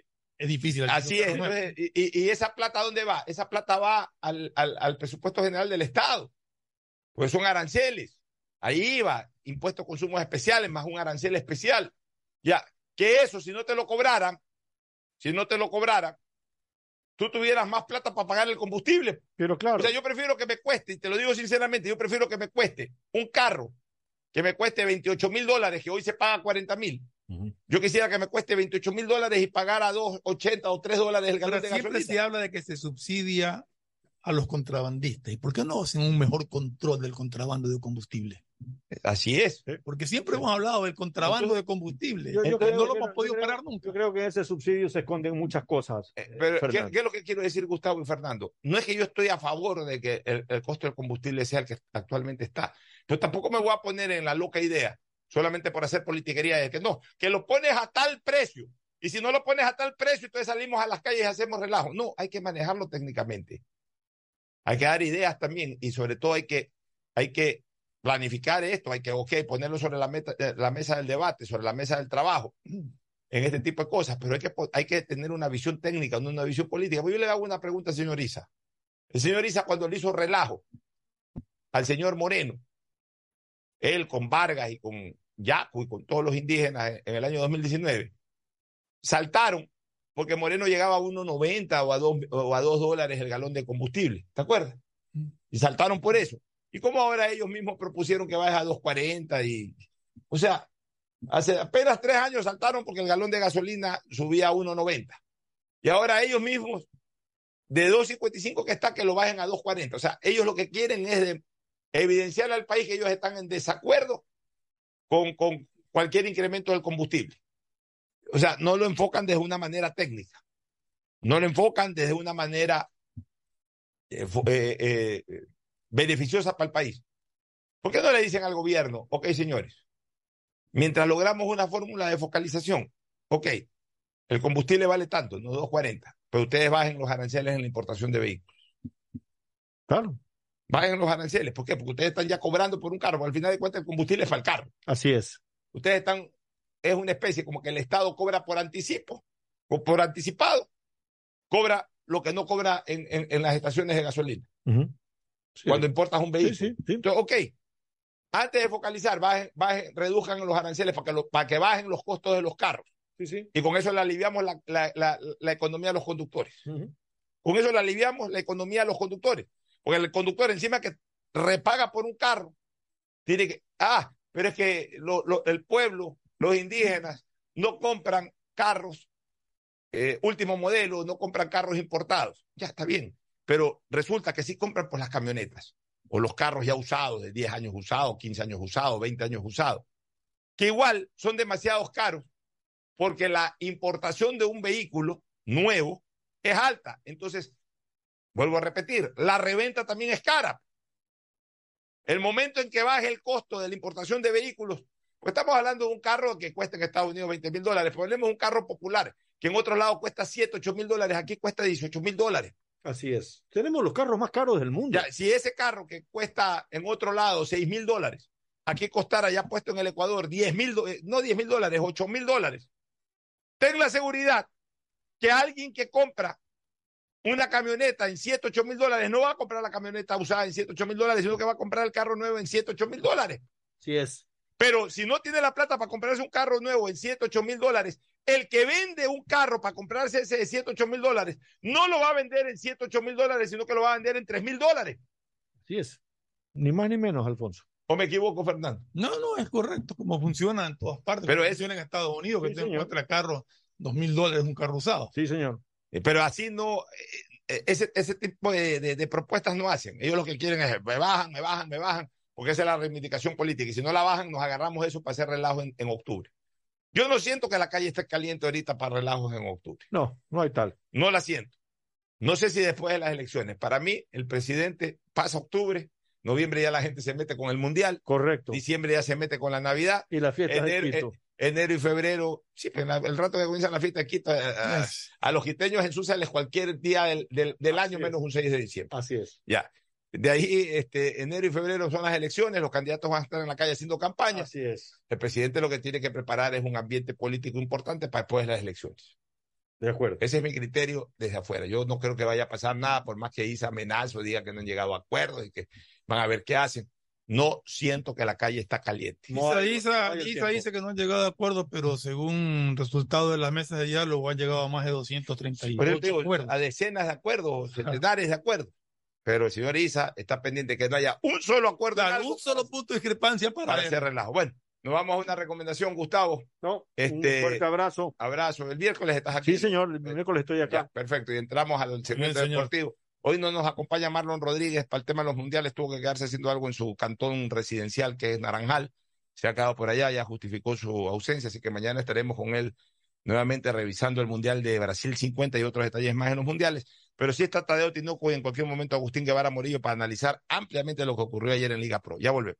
Auspician este programa. Aceites y lubricantes Gulf, el aceite de mayor tecnología en el mercado. Acaricia el motor de tu vehículo para que funcione como un verdadero Fórmula 1 con aceites y lubricantes Gulf. Si te gusta el tenis, ahora llegó la oportunidad de vivir tu pasión en cualquier lugar con Bet593. Regístrate en bet593.es y recibe un bono de hasta 300 dólares. Sí, un bono de hasta 300 dólares para que pronostiques resultados cuando quieras. Bet593.es, sponsor oficial de la Federación Ecuatoriana de Tenis y tiene el respaldo de Lotería Nacional. Aplican condiciones y restricciones. Tengo que contarles lo que me pasó ayer. A ver. Fui a tu banco aquí, en la tiendita cerca de mi casa y pude pagar la luz, mi pacificar e incluso la matrícula del carro, sin filas y después de las cinco.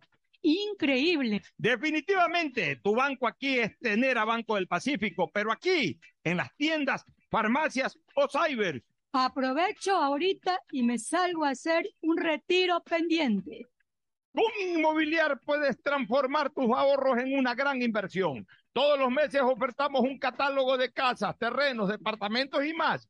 Participa en las subastas públicas de bienes inmuebles y haz realidad todos tus proyectos. Más información en www.inmobiliar.gov.es. Mole el Fortín te conviene. Compren Mole el Fortín.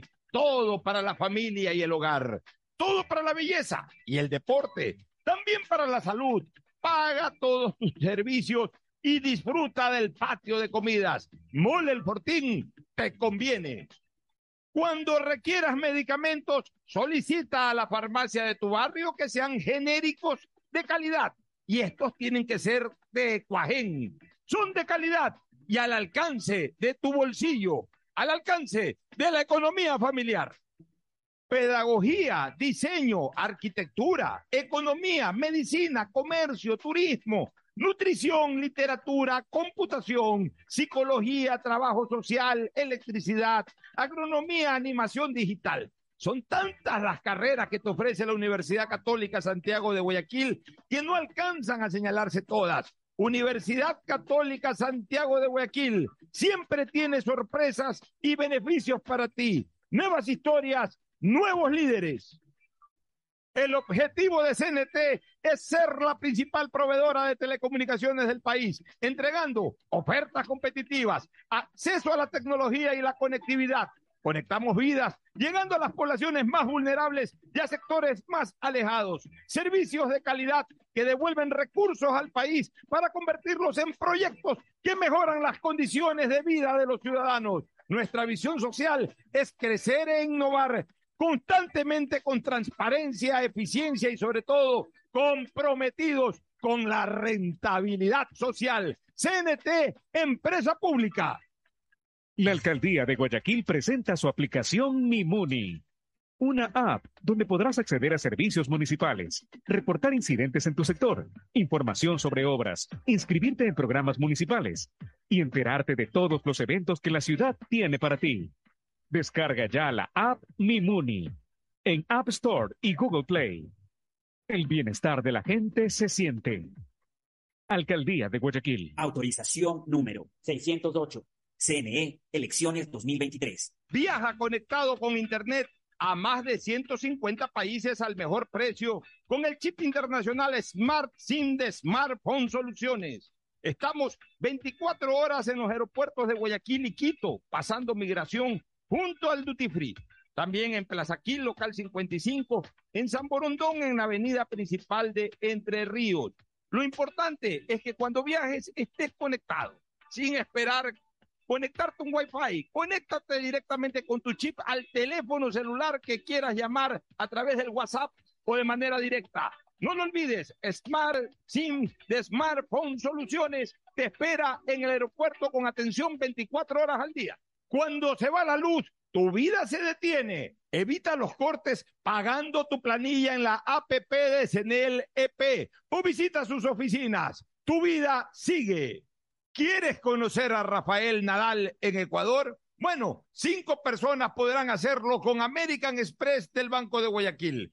Participa por los Meet más entradas a la localidad American Express Box por cada 200 dólares en compra con tu American Express. Además, participa por 10 entradas dobles a otras localidades, exclusivo para clientes American Express de Banco Guayaquil. Con Inmobiliar puedes transformar tus ahorros en una gran inversión. Todos los meses ofertamos un catálogo nacional de lotes, terrenos, casas, departamentos y más. Participa en las subastas públicas de bienes inmuebles y haz realidad todos tus proyectos. Consulta el catálogo y más detalles del proceso llamando a 1-800 Inmobiliar, 1-800-466-624 o visita nuestra página web www.inmobiliariapublica.es. Inmobiliar, bienes en venta todos los meses. Autorización número 447. CNE, elecciones 2023. Mastercard Pacificar Débito premia tus consumos para vivir la final de la Conmebol Libertadores en una experiencia que no tiene precio. Tus consumos acumulables desde 100 dólares con tu Mastercard Pacificar Débito participan en el sorteo de entradas al partido con el más pequeño de tu familia, que saldrá a la cancha como capitán honorario. Además, participa para disputar la transmisión del partido en un viewing party y gana promocionales para vivir la final en casa. Son más de 50 ganadores. Mastercard, patrocinador oficial de la Conmebol Libertadores. Pacificar, historias que vivir. Banco del Pacífico. Claro que conecta a cada pueblito, porque una familia con un mensajito, porque claro que estoy en cada rincón, gritando juntos por un sueño,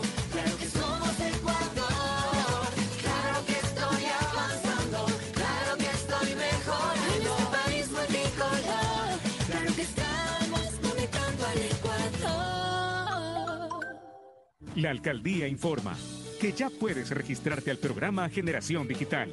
Si eres estudiante de primero de bachillerato, décimo y noveno año de colegio fiscal o fiscomisional, ingresa a www.generaciondigitalgye.com y regístrate para que puedas acceder a una de las tablets que la alcaldía te obsequiará para que estudies y te conectes al futuro. El bienestar de la gente se siente. Alcaldía de Guayaquil. Autorización número 609. CNE, elecciones 2023. Estamos en la hora del pocho. En la hora del pocho presentamos Deportes, Deportes. Muy bien, ya estamos en el segmento deportivo aquí en la hora del pocho junto a Agustín Filomentor Guevara Murillo y por supuesto Tadeo Tinoco que ya hace presencia. Agustín Filomentor Guevara Murillo. Muchas gracias, muchas gracias. Buen ambiente de fútbol. Ya prácticamente pues prodigándose lo que va a ser la final del campeonato ecuatoriano de fútbol. Los equipos del astillero perdieron 2 a 0 y 2 a 0.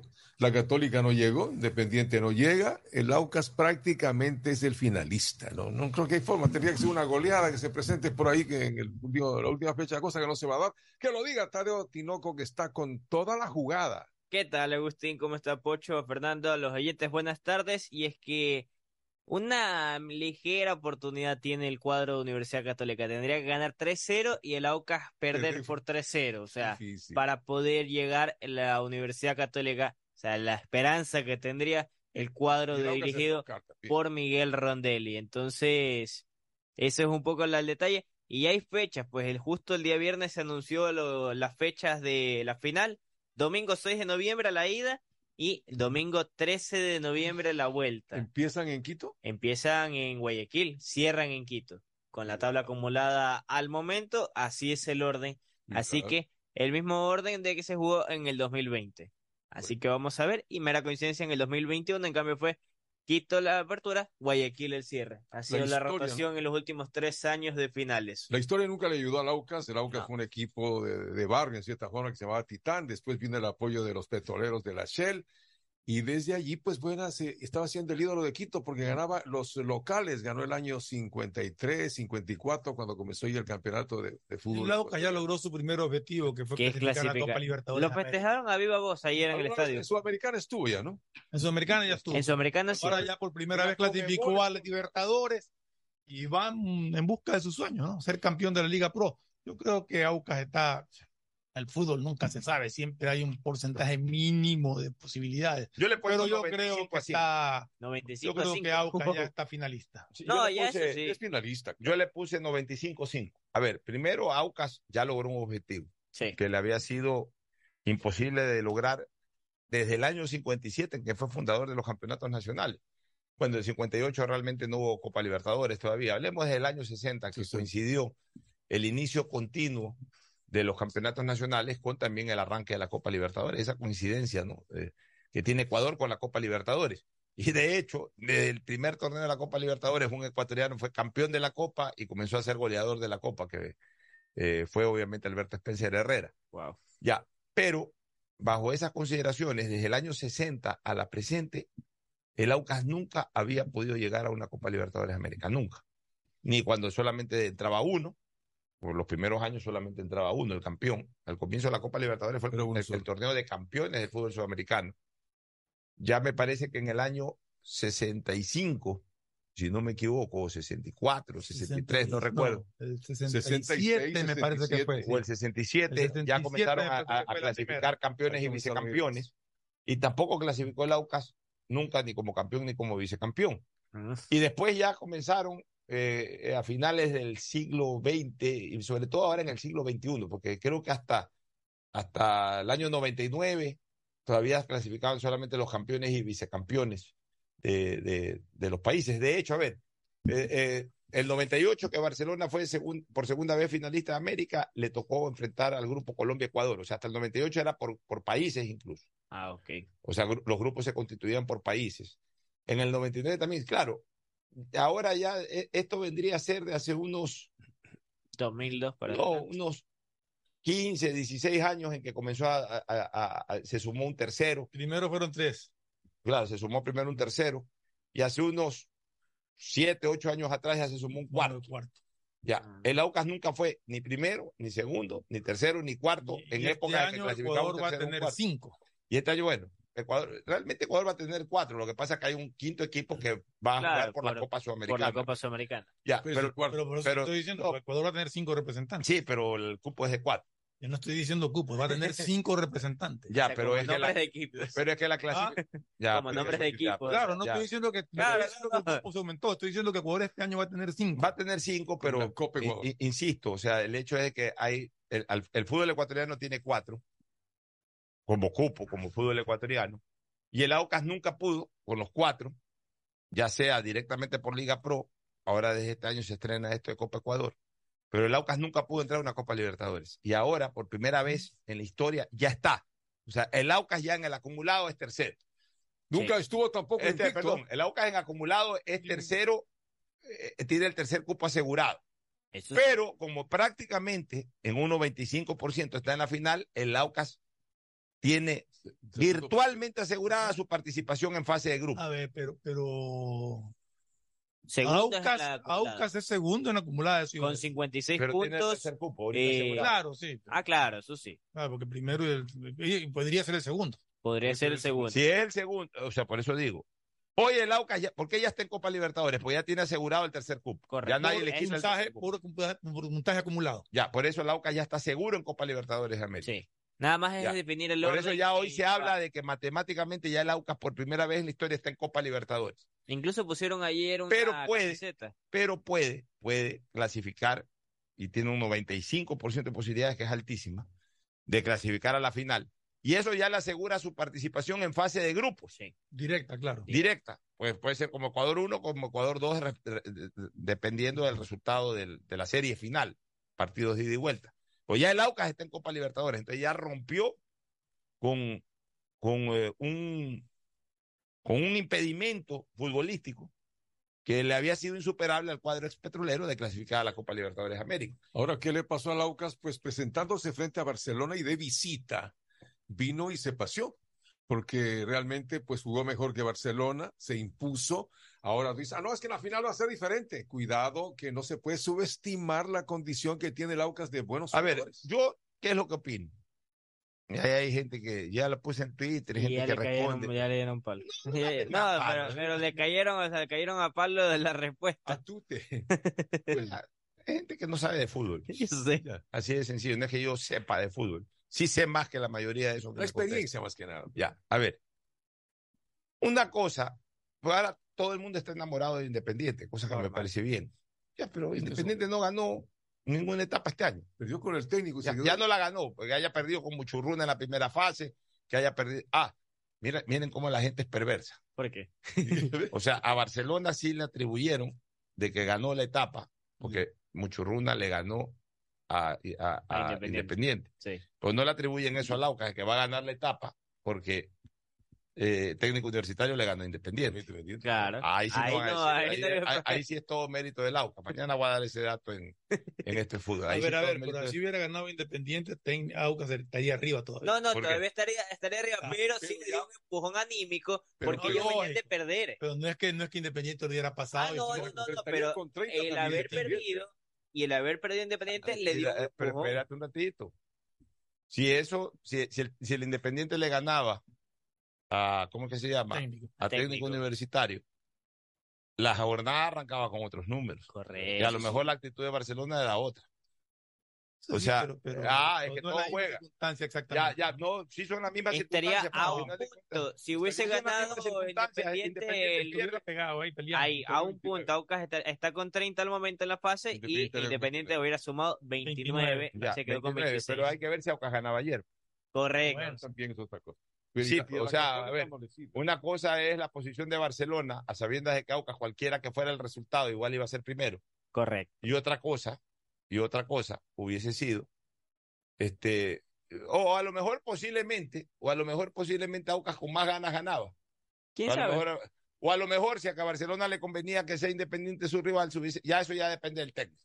Ya, Ya, pero- Pero, el Ya fútbol es es, el resultado. Ya, pero el fútbol o es el resultado. Musurruna le ganó Independiente, bien ganado. Así es, y técnico y si técnico le ganó, también bien ganado. Y ya, y eso no- El eso- único perjudicado todo eso fue Independiente, punto. que perdió partidos que debería haber pero ganado. los perdió Independiente. Exacto. Los Perdió los- Independiente. Pues no es que, porque pierde Independiente, es que fulano gana la etapa. No, pues. No, porque pierde Independiente, perdió sus posibilidades. perdió su posibilidad. Pero el otro ganó la etapa porque hizo más puntos. El uno en la primera etapa y este en la segunda Sí. etapa. Punto. Porque si no hubiese tenido los puntos Aucas y, y antes Barcelona, no ganaba la etapa. Y eso Así será es. siempre. Así de sencillo. No es que hay gente que, ah, sí, pero es que Barcelona jugó pésimo la primera etapa, pero gracias a que Muchurruna, ah, o sea, y los treinta y pico de puntos que hizo Barcelona en la primera etapa, ¿qué? No sirve. O sea, para que veas cómo es la gente. En eso Pero bueno, siempre tendrás a- que agradecerle a alguien que le ganó un partido a alguien. O sea, así es. eso es normal. Eso es normal. Pero ¿qué es lo que yo creo? Que el Aucas ha hecho un campañón en la segunda etapa. Es el equipo Y más. 18 partidos Ya, invictos. una cosa, 18. una cosa que Independiente haya ganado la Copa Sudamericana. Fue el mejor de la Sudamericana, por eso ganó la Sudamericana. Pues no ha sido el mejor del campeonato. No ha sido el mejor del campeonato. No necesariamente quiere decir que tiene el mejor equipo del fútbol ecuatoriano hoy por hoy a nivel de la Liga Pro. No. Tanto es, tanto es así que incluso con todos los pergaminos que ha tenido Independiente en todos estos 10 años, apenas ha ganado una etapa en 10 años. O sea, no le es fácil a Independiente ganar una etapa en el fútbol ecuatoriano. No es, otro equipo que no, o sea, no tiene la constancia. Lo ha hecho en los últimos dos, tres años, pero anteriormente no lo lograba. No, igual, Independiente todo el tiempo ha sido animador, protagonista Eso del sí. campeonato ecuatoriano, pero ha ganado una sola etapa en 10 años, que fue la etapa. Igual el- que en los el- últimos años de la Católica. Y- Ha sido animador y no puede ganar Y una no puede ganar una etapa la Católica. La Católica todo el mundo encandila, que qué lindo que juega la Católica, todo. No ha ganado una etapa en 10 años. No. Y ahora no va a llegar Y tampoco. es más, no ha ganado una etapa en 12 años, es que hay este sistema. No ha ganado una etapa la. Católica, no ha ganado una etapa. Este, eh, este, Independiente ha ganado solo una etapa, una, que la aprovechó una. para ser campeón. Claro. Pues no ha ganado una etapa, ha sido hasta vicecampeón, quedando segundo, quedando segundo de, no, sé 80. si- no recuerdo si fue Barcelona Emelec, creo que fue de Emelec, Eso- cuando, de cuando ganó Emelec. Emelec ganó dos etapas seguidas. Eso fue De Melec. Melec, porque cuando quedó en Barcelona, Melec quedó segundo. Sí, sí, así es. O sea, ¿qué es lo que les quiero decir? Que no necesariamente el equipo que pueda tener grandes puntos internacional sea el mejor a la interna del fútbol ecuatoriano. Liga de Quito, Cierto. por ejemplo, fue campeón en el 2008, campeón de América, de la Libertadores. Y no pudo ganar el campeonato nacional, el No. campeón fue el Deportivo Quito. Y el vicecampeón del año 2008 ni siquiera fue a la liga. No, fue. Ay, se fue el. Ya le voy a corroborar el dato. Tanto que no fue la liga, que la liga tuvo que jugar Sudamericana el 2009 y ganó la Sudamericana. Sí. Ya. Entonces, eh, Barcelona fue finalista de América el 90, cuando aquello era el, máximo, el máximo nivel obtenido en, en Copa Libertadores. Y no pudo ser campeón, perdió con Liga en la liguilla, perdió el último partido con Liga y Liga fue campeón del fútbol ecuatoriano. O sea, no necesariamente ser el mejor del continente o el segundo mejor del continente te garantiza ser el mejor interno. Es otra competencia. Son otros niveles, son, son otros, o- o- otras presiones, son, son otras instancias. Liga fue en el 2008. Eh, Campeón de América, no fue vicecampeón sí, del correcto. Ecuador. Ya, ya. Entonces, dejando a un lado eso. Hoy por hoy, Aucas ha sido el equipo de mejor rendimiento este año. Primero lo dice el acumulado junto a Católica. segunda parte también. No, está sobre Católica incluso. en la- Está sobre, está sobre. No Católica. perdió ningún partido. Ya, se- segundo, tiene 19 fechas invicto. Un, dos. 19 de 38 fechas. A ver, no, estoy 18. hablando tonteras. O 19. Son 15, de 30 fechas. De 30, De, correcto. de 30 fechas, Casi el 60%. tiene 19 partidos invictos. Invicto, sí.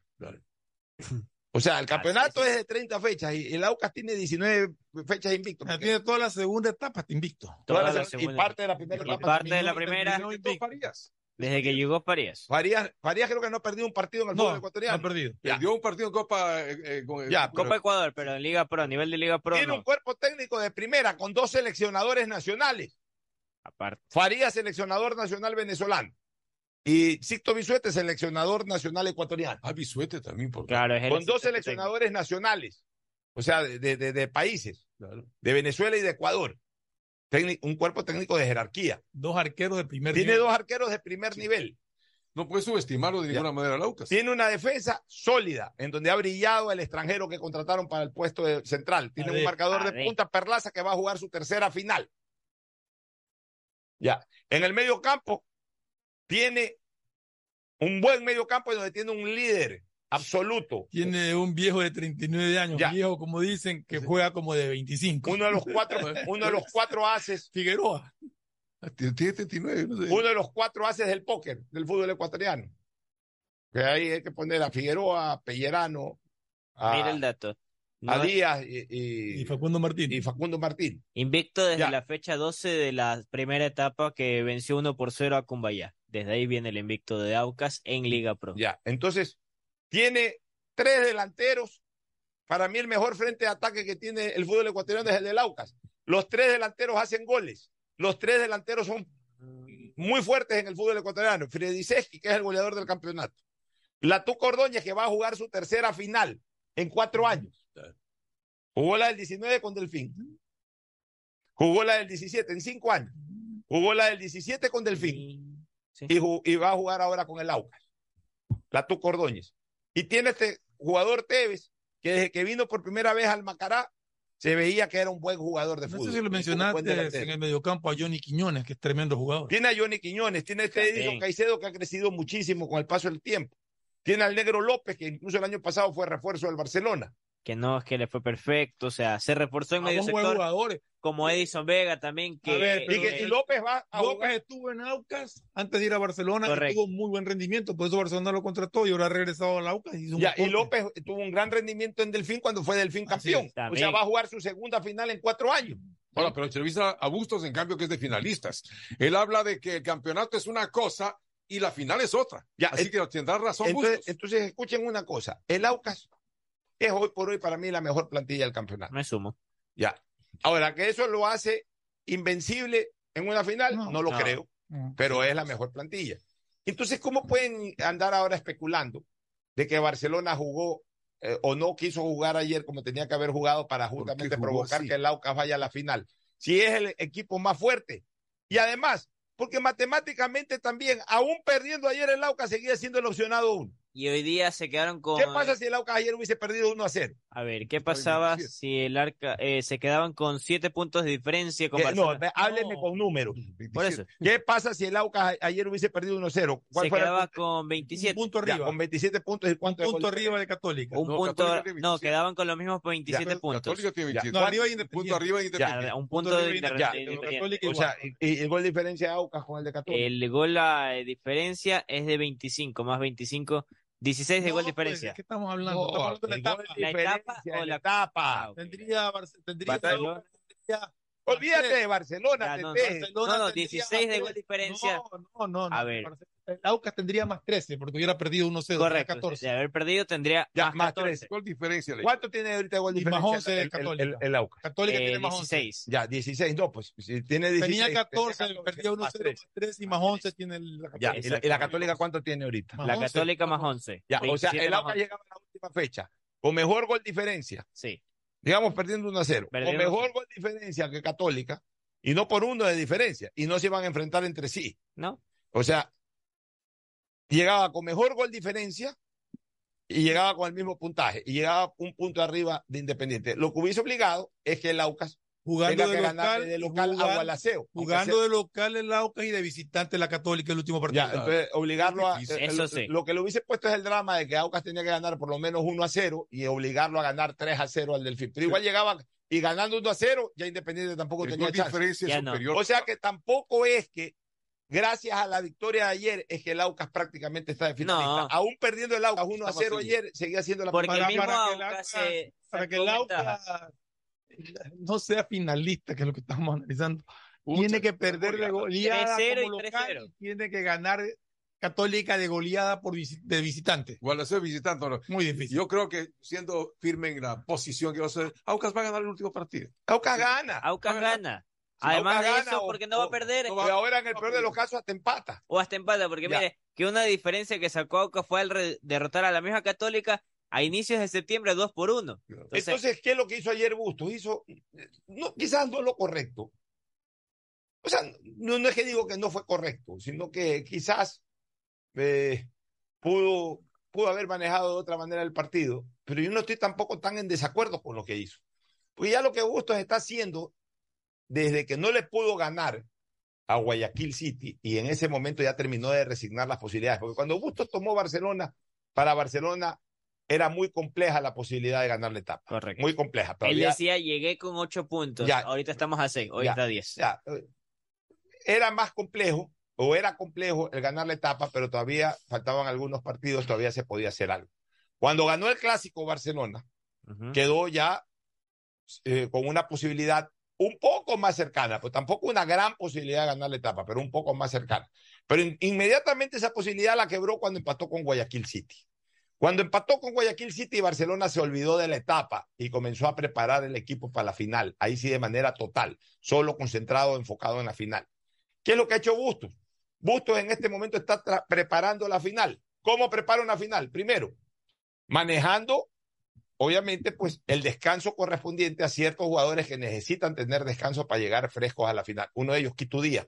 ¿Qué diablos importa que el Quito Díaz juegue en Milagro contra el Aucas o juegue el próximo domingo en Quito contra Cumbayán? No interesa. Lo que importa es que el Quito Díaz baje totalmente cargas de cara a dos finales a 180 minutos, a 200 minutos de juego que tendrá que enfrentar, o más, 210 o 220 minutos de juego que tendrá que enfrentar en Quito y Guayaquil, o en Guayaquil y Quito para usar el orden correspondiente de, de partido, primero Guayaquil y luego Quito, que tendrá que enfrentar 210 minutos de juego, Sí. tomando en cuenta pues lo- los descuentos que hay de casi 7, 8 minutos por partido en el segundo tiempo, de 3, 4 minutos en el primer tiempo, o sea, más o menos eso terminan sumando dos partidos. Sin hablar de la posibilidad de penalti, que eso es otra cosa. Entonces, ya, ok, descansa el Quito Díaz. Descansa Fidel Martínez que está golpeado. Claro. Ya. Al mismo tiempo le ha dado espacio a ciertos jugadores que sí los ha podido recuperar, como Eric Castillo. Pero también está usando estos partidos para ver qué jugadores no puede usar en la final. Está claro que Tito Valencia no está para disputar una final con Barcelona. No. Está claro que Leonel Quiñones no puede ser titular en una final Barcelona-Aucas. Está claro de que Adonis Preciado es un jugador absolutamente ineficiente en ofensivo. Muy correcto. un jugador que ha hecho un gol en esta temporada, un jugador ofensivo. O sea, la misma cantidad de goles que hizo Máximo Vanguera el 2016, un gol. Ayer lo puse en Twitter, pero es verdad. O sea, el 2016 Vanguera hizo un gol que le hicieron contra el Auca justamente cobrar un penalti para que todo el equipo marque, que sea un gol. O sea, Vanguera hizo un gol en el 2016, el arquero. E- Este año Preciado ha hecho un gol. No le en la primera Preciado. fecha. Nada más. Y Y de ahí no volvió a hacer un gol en Copa Sudamericana, en Copa Libertadores, en, en, en, en campeonato, en Liga Pro. O sea, un tipo totalmente ino- in- ineficiente a la hora de definir.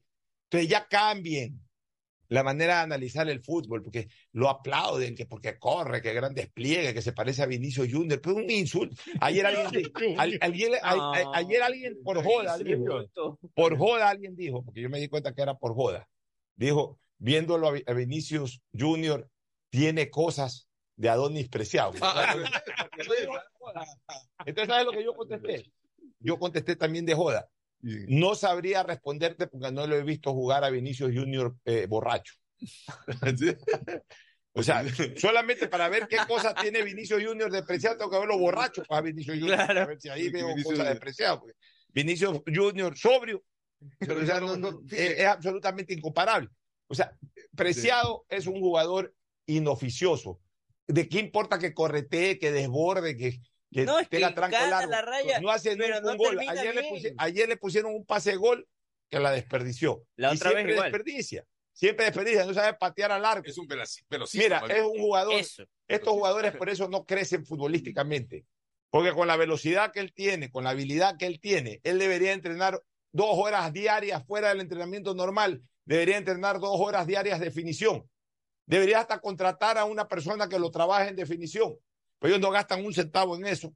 No gastan un minuto de tiempo. Están viendo a qué hora el, entrenador pita al final del entrenamiento a correr, a comer cuerito, a comer eh, mote ahí afuera del estadio y después a pasar todo el día metido en un centro comercial o, fa- farreando- o faranduleando con los amigos.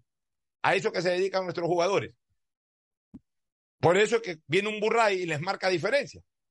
Porque Burray tiene entrenador propio, está metido en los gimnasios, está trabajando su cuerpo y está trabajando su, constante. su, su- eh, su actividad. Los otros no, los otros van al entrenamiento, cumplen con el entrenamiento y se van a hacer cualquier cosa menos, ni siquiera ven un partido de fútbol. Tú le preguntas a Preciado, oye, ¿viste la Champions ayer? No, ni sabe qué es la Champions. No están Y verdad, no, no No, no, les interesa, no, no, no, no, no conocen a los jugadores internacionales, no ven fútbol, no, no, no, no se aplican, déjame ver, pero, ¿cómo?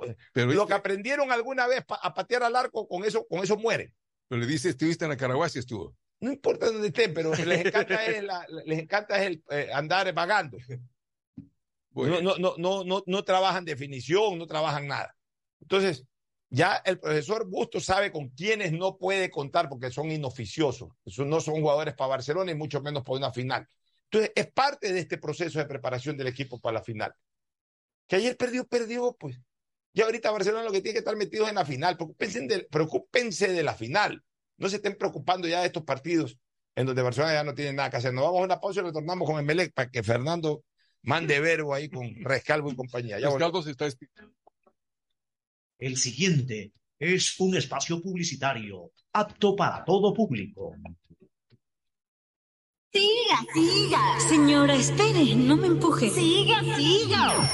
Qué pesadilla más fea. Ojalá existiera un lugar donde no te estén diciendo, siga, siga. Lo mismo que tu banco, pero aquí. ¿Existe un lugar como un banco pero sin el siga, siga? Lo mismo que tu banco, pero ¿Y aquí. se puede depositar y retirar como en el banco? Tu banco aquí. Lo mismo que tu banco, pero aquí.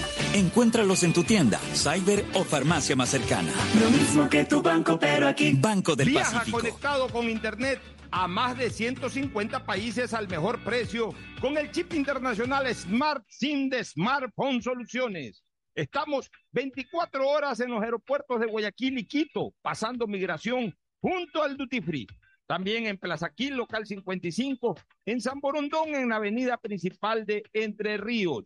Lo importante es que cuando viajes estés conectado, sin esperar conectarte un Wi-Fi. Conéctate directamente con tu chip al teléfono celular que quieras llamar a través del WhatsApp o de manera directa. No lo olvides, Smart SIM de Smartphone Soluciones te espera en el aeropuerto con atención 24 horas al día. Con Inmobiliar puedes transformar tus ahorros en una gran inversión. Todos los meses ofertamos un catálogo de casas, terrenos, departamentos y más.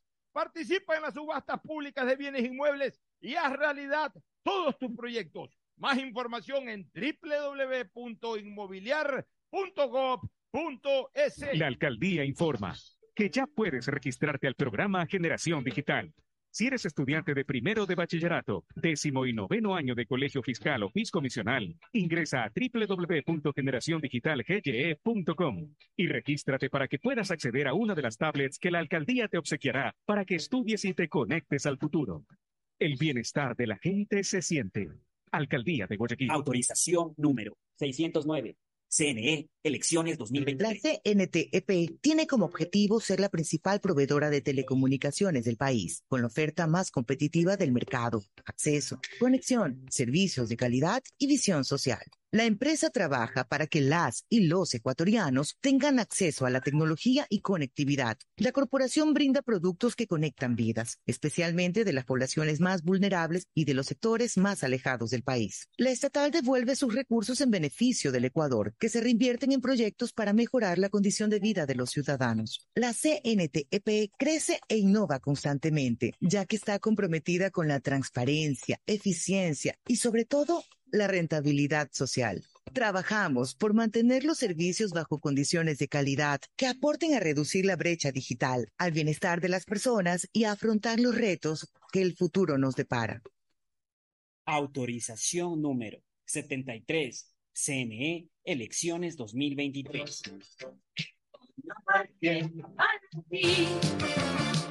Economarket para mí. Economarket, siempre pienso en ti. Economarket, todo para ti. 24 horas, 24 horas para ti. Energía, diseño, medicina, arquitectura, comercio, turismo, nutrición, literatura, computación, psicología, trabajo social, electricidad, agronomía, animación digital. La verdad es que tenemos tantas carreras que ofrecerte que no nos alcanza. Y descúbrelas todas. Te esperamos este 5 de agosto, de 8 a 17 horas, en la avenida Carlos Julio Arosemena, kilómetro 1 y medio. Tenemos muchas sorpresas y beneficios para ti. Universidad Católica de Santiago de Guayaquil. Nuevas historias, nuevos líderes. ¿Cómo medimos el progreso de un país? Podemos empezar midiendo los kilómetros que junto a Electrocables hemos recorrido, en los que hemos construido grandes logros que hoy nos acompañan, iluminando los caminos del desarrollo, dando calidad y seguridad a la energía, que ha llevado a Electrocables a obtener las certificaciones más exigentes. Arrancamos con una convicción y un compromiso. Y hoy Electrocables cumple orgullosamente 40 años haciendo las cosas bien. Paga tus facturas a tiempo y obtén múltiples beneficios con la opción débito automático de Interagua. Puedes registrarte en el portal web www.interagua.com.es o a través de nuestra aplicación de Interagua disponible para iOS y Android. Recibirás el 5% de descuento durante los cuatro primeros meses de afiliación. Y con tus pagos al día participas en el sorteo de 5 tablets mensuales. Recuerda, paga tus facturas a tiempo con la opción débito automático de Interagua. Interagua, siempre contigo. Aplica solo para usuarios residenciales con facturas hasta 100 dólares. Ecuagen, medicamentos genéricos de calidad y confianza a su alcance. Ecuagen, una oportunidad para la salud y la economía familiar. Consuma genéricos Ecuagen. Con Inmobiliar puedes transformar tus ahorros en una gran inversión. Todos los meses ofertamos un catálogo nacional de lotes, terrenos, casas, departamentos y más. Participa en las subastas públicas de bienes inmuebles y haz realidad todos tus proyectos. Consulta el catálogo y más detalles del proceso llamando a 1-800 Inmobiliar, 1-800-466-624 o visita nuestra página web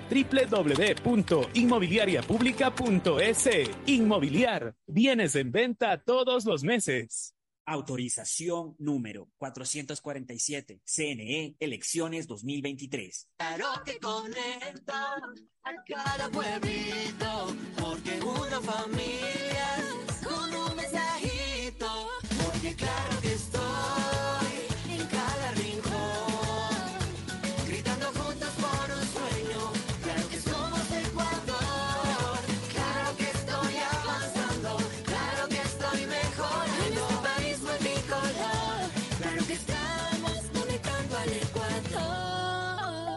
Diccionario de la Real Academia de la Electricidad. Lámpara. Adjetivo calificativo. Usuario que hurta energía y equipos eléctricos. Persona que reconecta el servicio por su cuenta luego de un corte por deuda. Cliente que intenta evitar los cortes con coimas. Usuario que es testigo de estos actos y no denuncia. Ser lámpara significa más de lo que crees. Evita que tu vida se detenga por gente lámpara y denuncia al 1-800-26-35-37 o al 911. Con CENEL EP, tu vida sigue.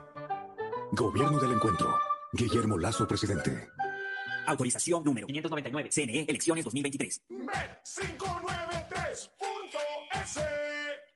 mejor jugada siempre será divertirte con Bet593. Pronósticos deportivos y juegos en línea. Regístrate ahora en Bet593.es y recibe un bono de hasta 300 dólares para que empieces a pronosticar. Bet593, sponsor oficial de la Federación Ecuatoriana de Tenis, con el respaldo de Lotería Nacional. 593.es Lo viven ellos, lo juegas tú. Aplican condiciones y restricciones. Mole el Fortín te trae un Halloween super espectacular.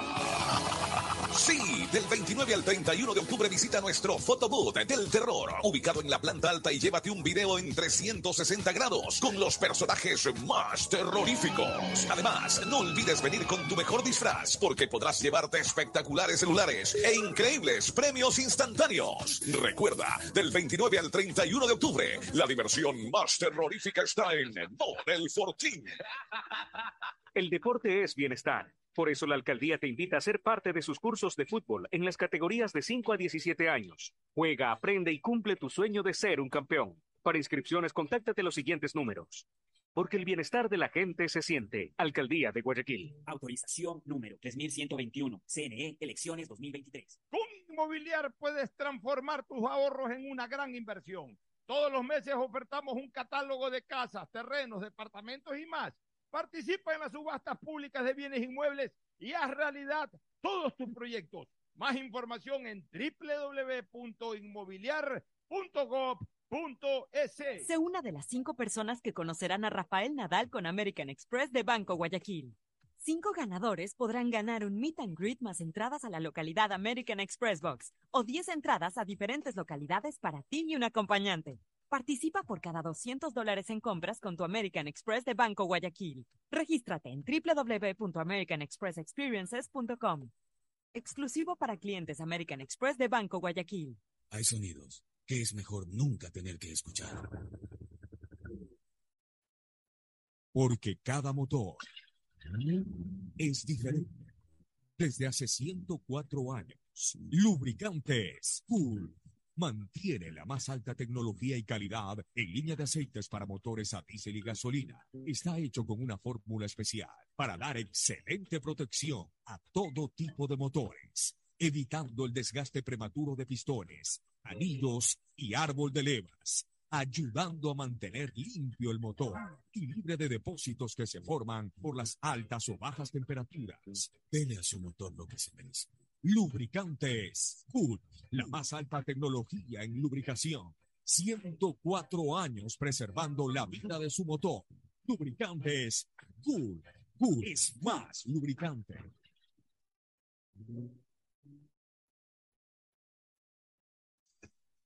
Fin del espacio publicitario. Usted está escuchando un programa de opinión, categoría O, apto para todo público.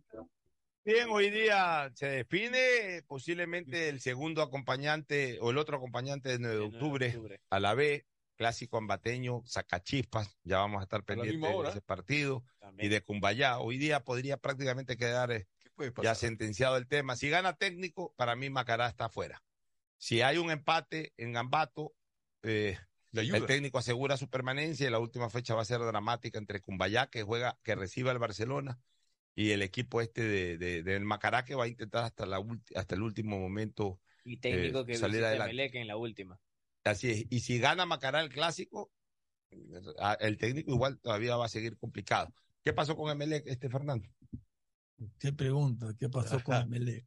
Perdió Lo mismo de siempre. Que lo dirige Rescalvo. Lo mismo de siempre.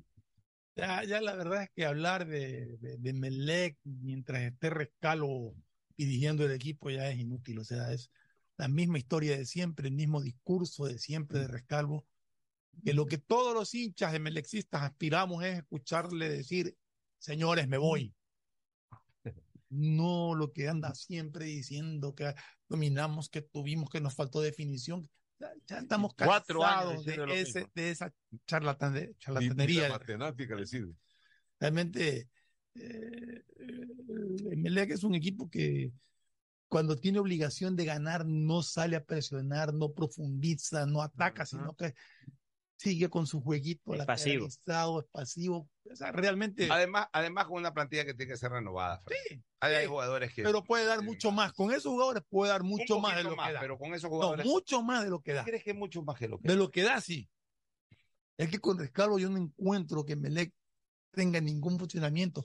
Hay cuatro años ha tenido distintos planteles, ha armado, ha pedido jugadores y no ha podido hacer que Melec funcione de- de- con un esquema definido que tú digas, bueno, mira, está jugando bien, el, pero el nivel del Diablo García ha mejorado, se ha mantenido. no, yo diría que ha bajado un poquito. Era Me da la impresión de que se ha engordado un poquito el jugador. También tiene una imperfección de que lo que lo ayudaban al inicio ya no se acoplan a él. O sea, él tiene que hacérselas por sí mismo. A ver, ayer estuvo solo, no tuvo ni Sebastián Rodríguez, ni Zapata, peor, ni o sea. nada.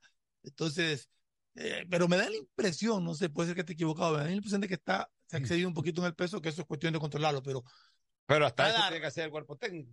Claro. Por eso, los jugadores pero cada arranque de, del Diablo García es una sensación de peligro. O sea, Sí. se puede realmente es un poco incontrolable en la cancha. Inclusive ahora no hay jugadores en la selección de, De todo caso, ¿qué es lo que pasó con, con Rescalvo en la rueda de prensa que se fue? colega le ha hecho una pregunta como que... Patricio Javier Díaz. Correcto. Homónimo de, de Patricio Pato Díaz Díaz Guevara. Guevara. Preguntándole sobre todo su tiempo, sobre el tema de la llegada de gol, si esto de- ya es mezquindad de todos los tiempos, y como que eso ya es extrafutbolístico, le contesta Rescalvo, y le dice, no, pero dice, usted ha hablado del partido actual, del de esta noche, y me puede retraer a qué se refiere usted de todo este tiempo que llegan pero no concretan. No, no, a mí no me gusta, como que- y no le ha gustado bien la respuesta que ha cogido, se ha levantado seguido de la rueda de prensa. Y que se vaya del equipo, ¿no? La Quedó ridículo ahí, pues. Entonces, o sea- fue una inconformidad que incluso se fue hasta quejándose. Dice que sí, que me vienen a preguntar estas cosas. ¿Y qué quiere que le ¿Qué quiere que le pregunte? Ahí está. ¿Qué quieren que le pregunten? Eh, eh, ¿Cómo vio el La partido? verdad que lo que deberían haberle preguntado es cuándo se va. Creo Ahí que le habían dicho también que sobre eso no. ¿Sabe qué? Ya este hombre lo que hace falta es de que. Lo que pasa es que ya no hay los periodistas que habíamos antes en ese sentido. Nos viene un majadero de esto y lo paramos. ¿Qué te pasa? ¿Qué le pasa, pues, señor? Y yo me enfrenté con el Bolillo Gómez en el mejor momento del Bolillo Gómez. Hay uno que lo despertó y salió mal parado, como lleno nuestro Martín de la Torre. ¿En qué Eh, sentido? ¿Así? Él le hizo una pregunta, a Rescalvo no le gustó ¿Y? y incluso Martín ya no puede preguntar ¿Cómo que ya no puede Que preguntar? ya le en las ruedas de prensa. ¿Por qué no puede prohibir? no puede prohibir Ahí tampoco. está, No pueden prohibir. ¿Quién le prohíbe?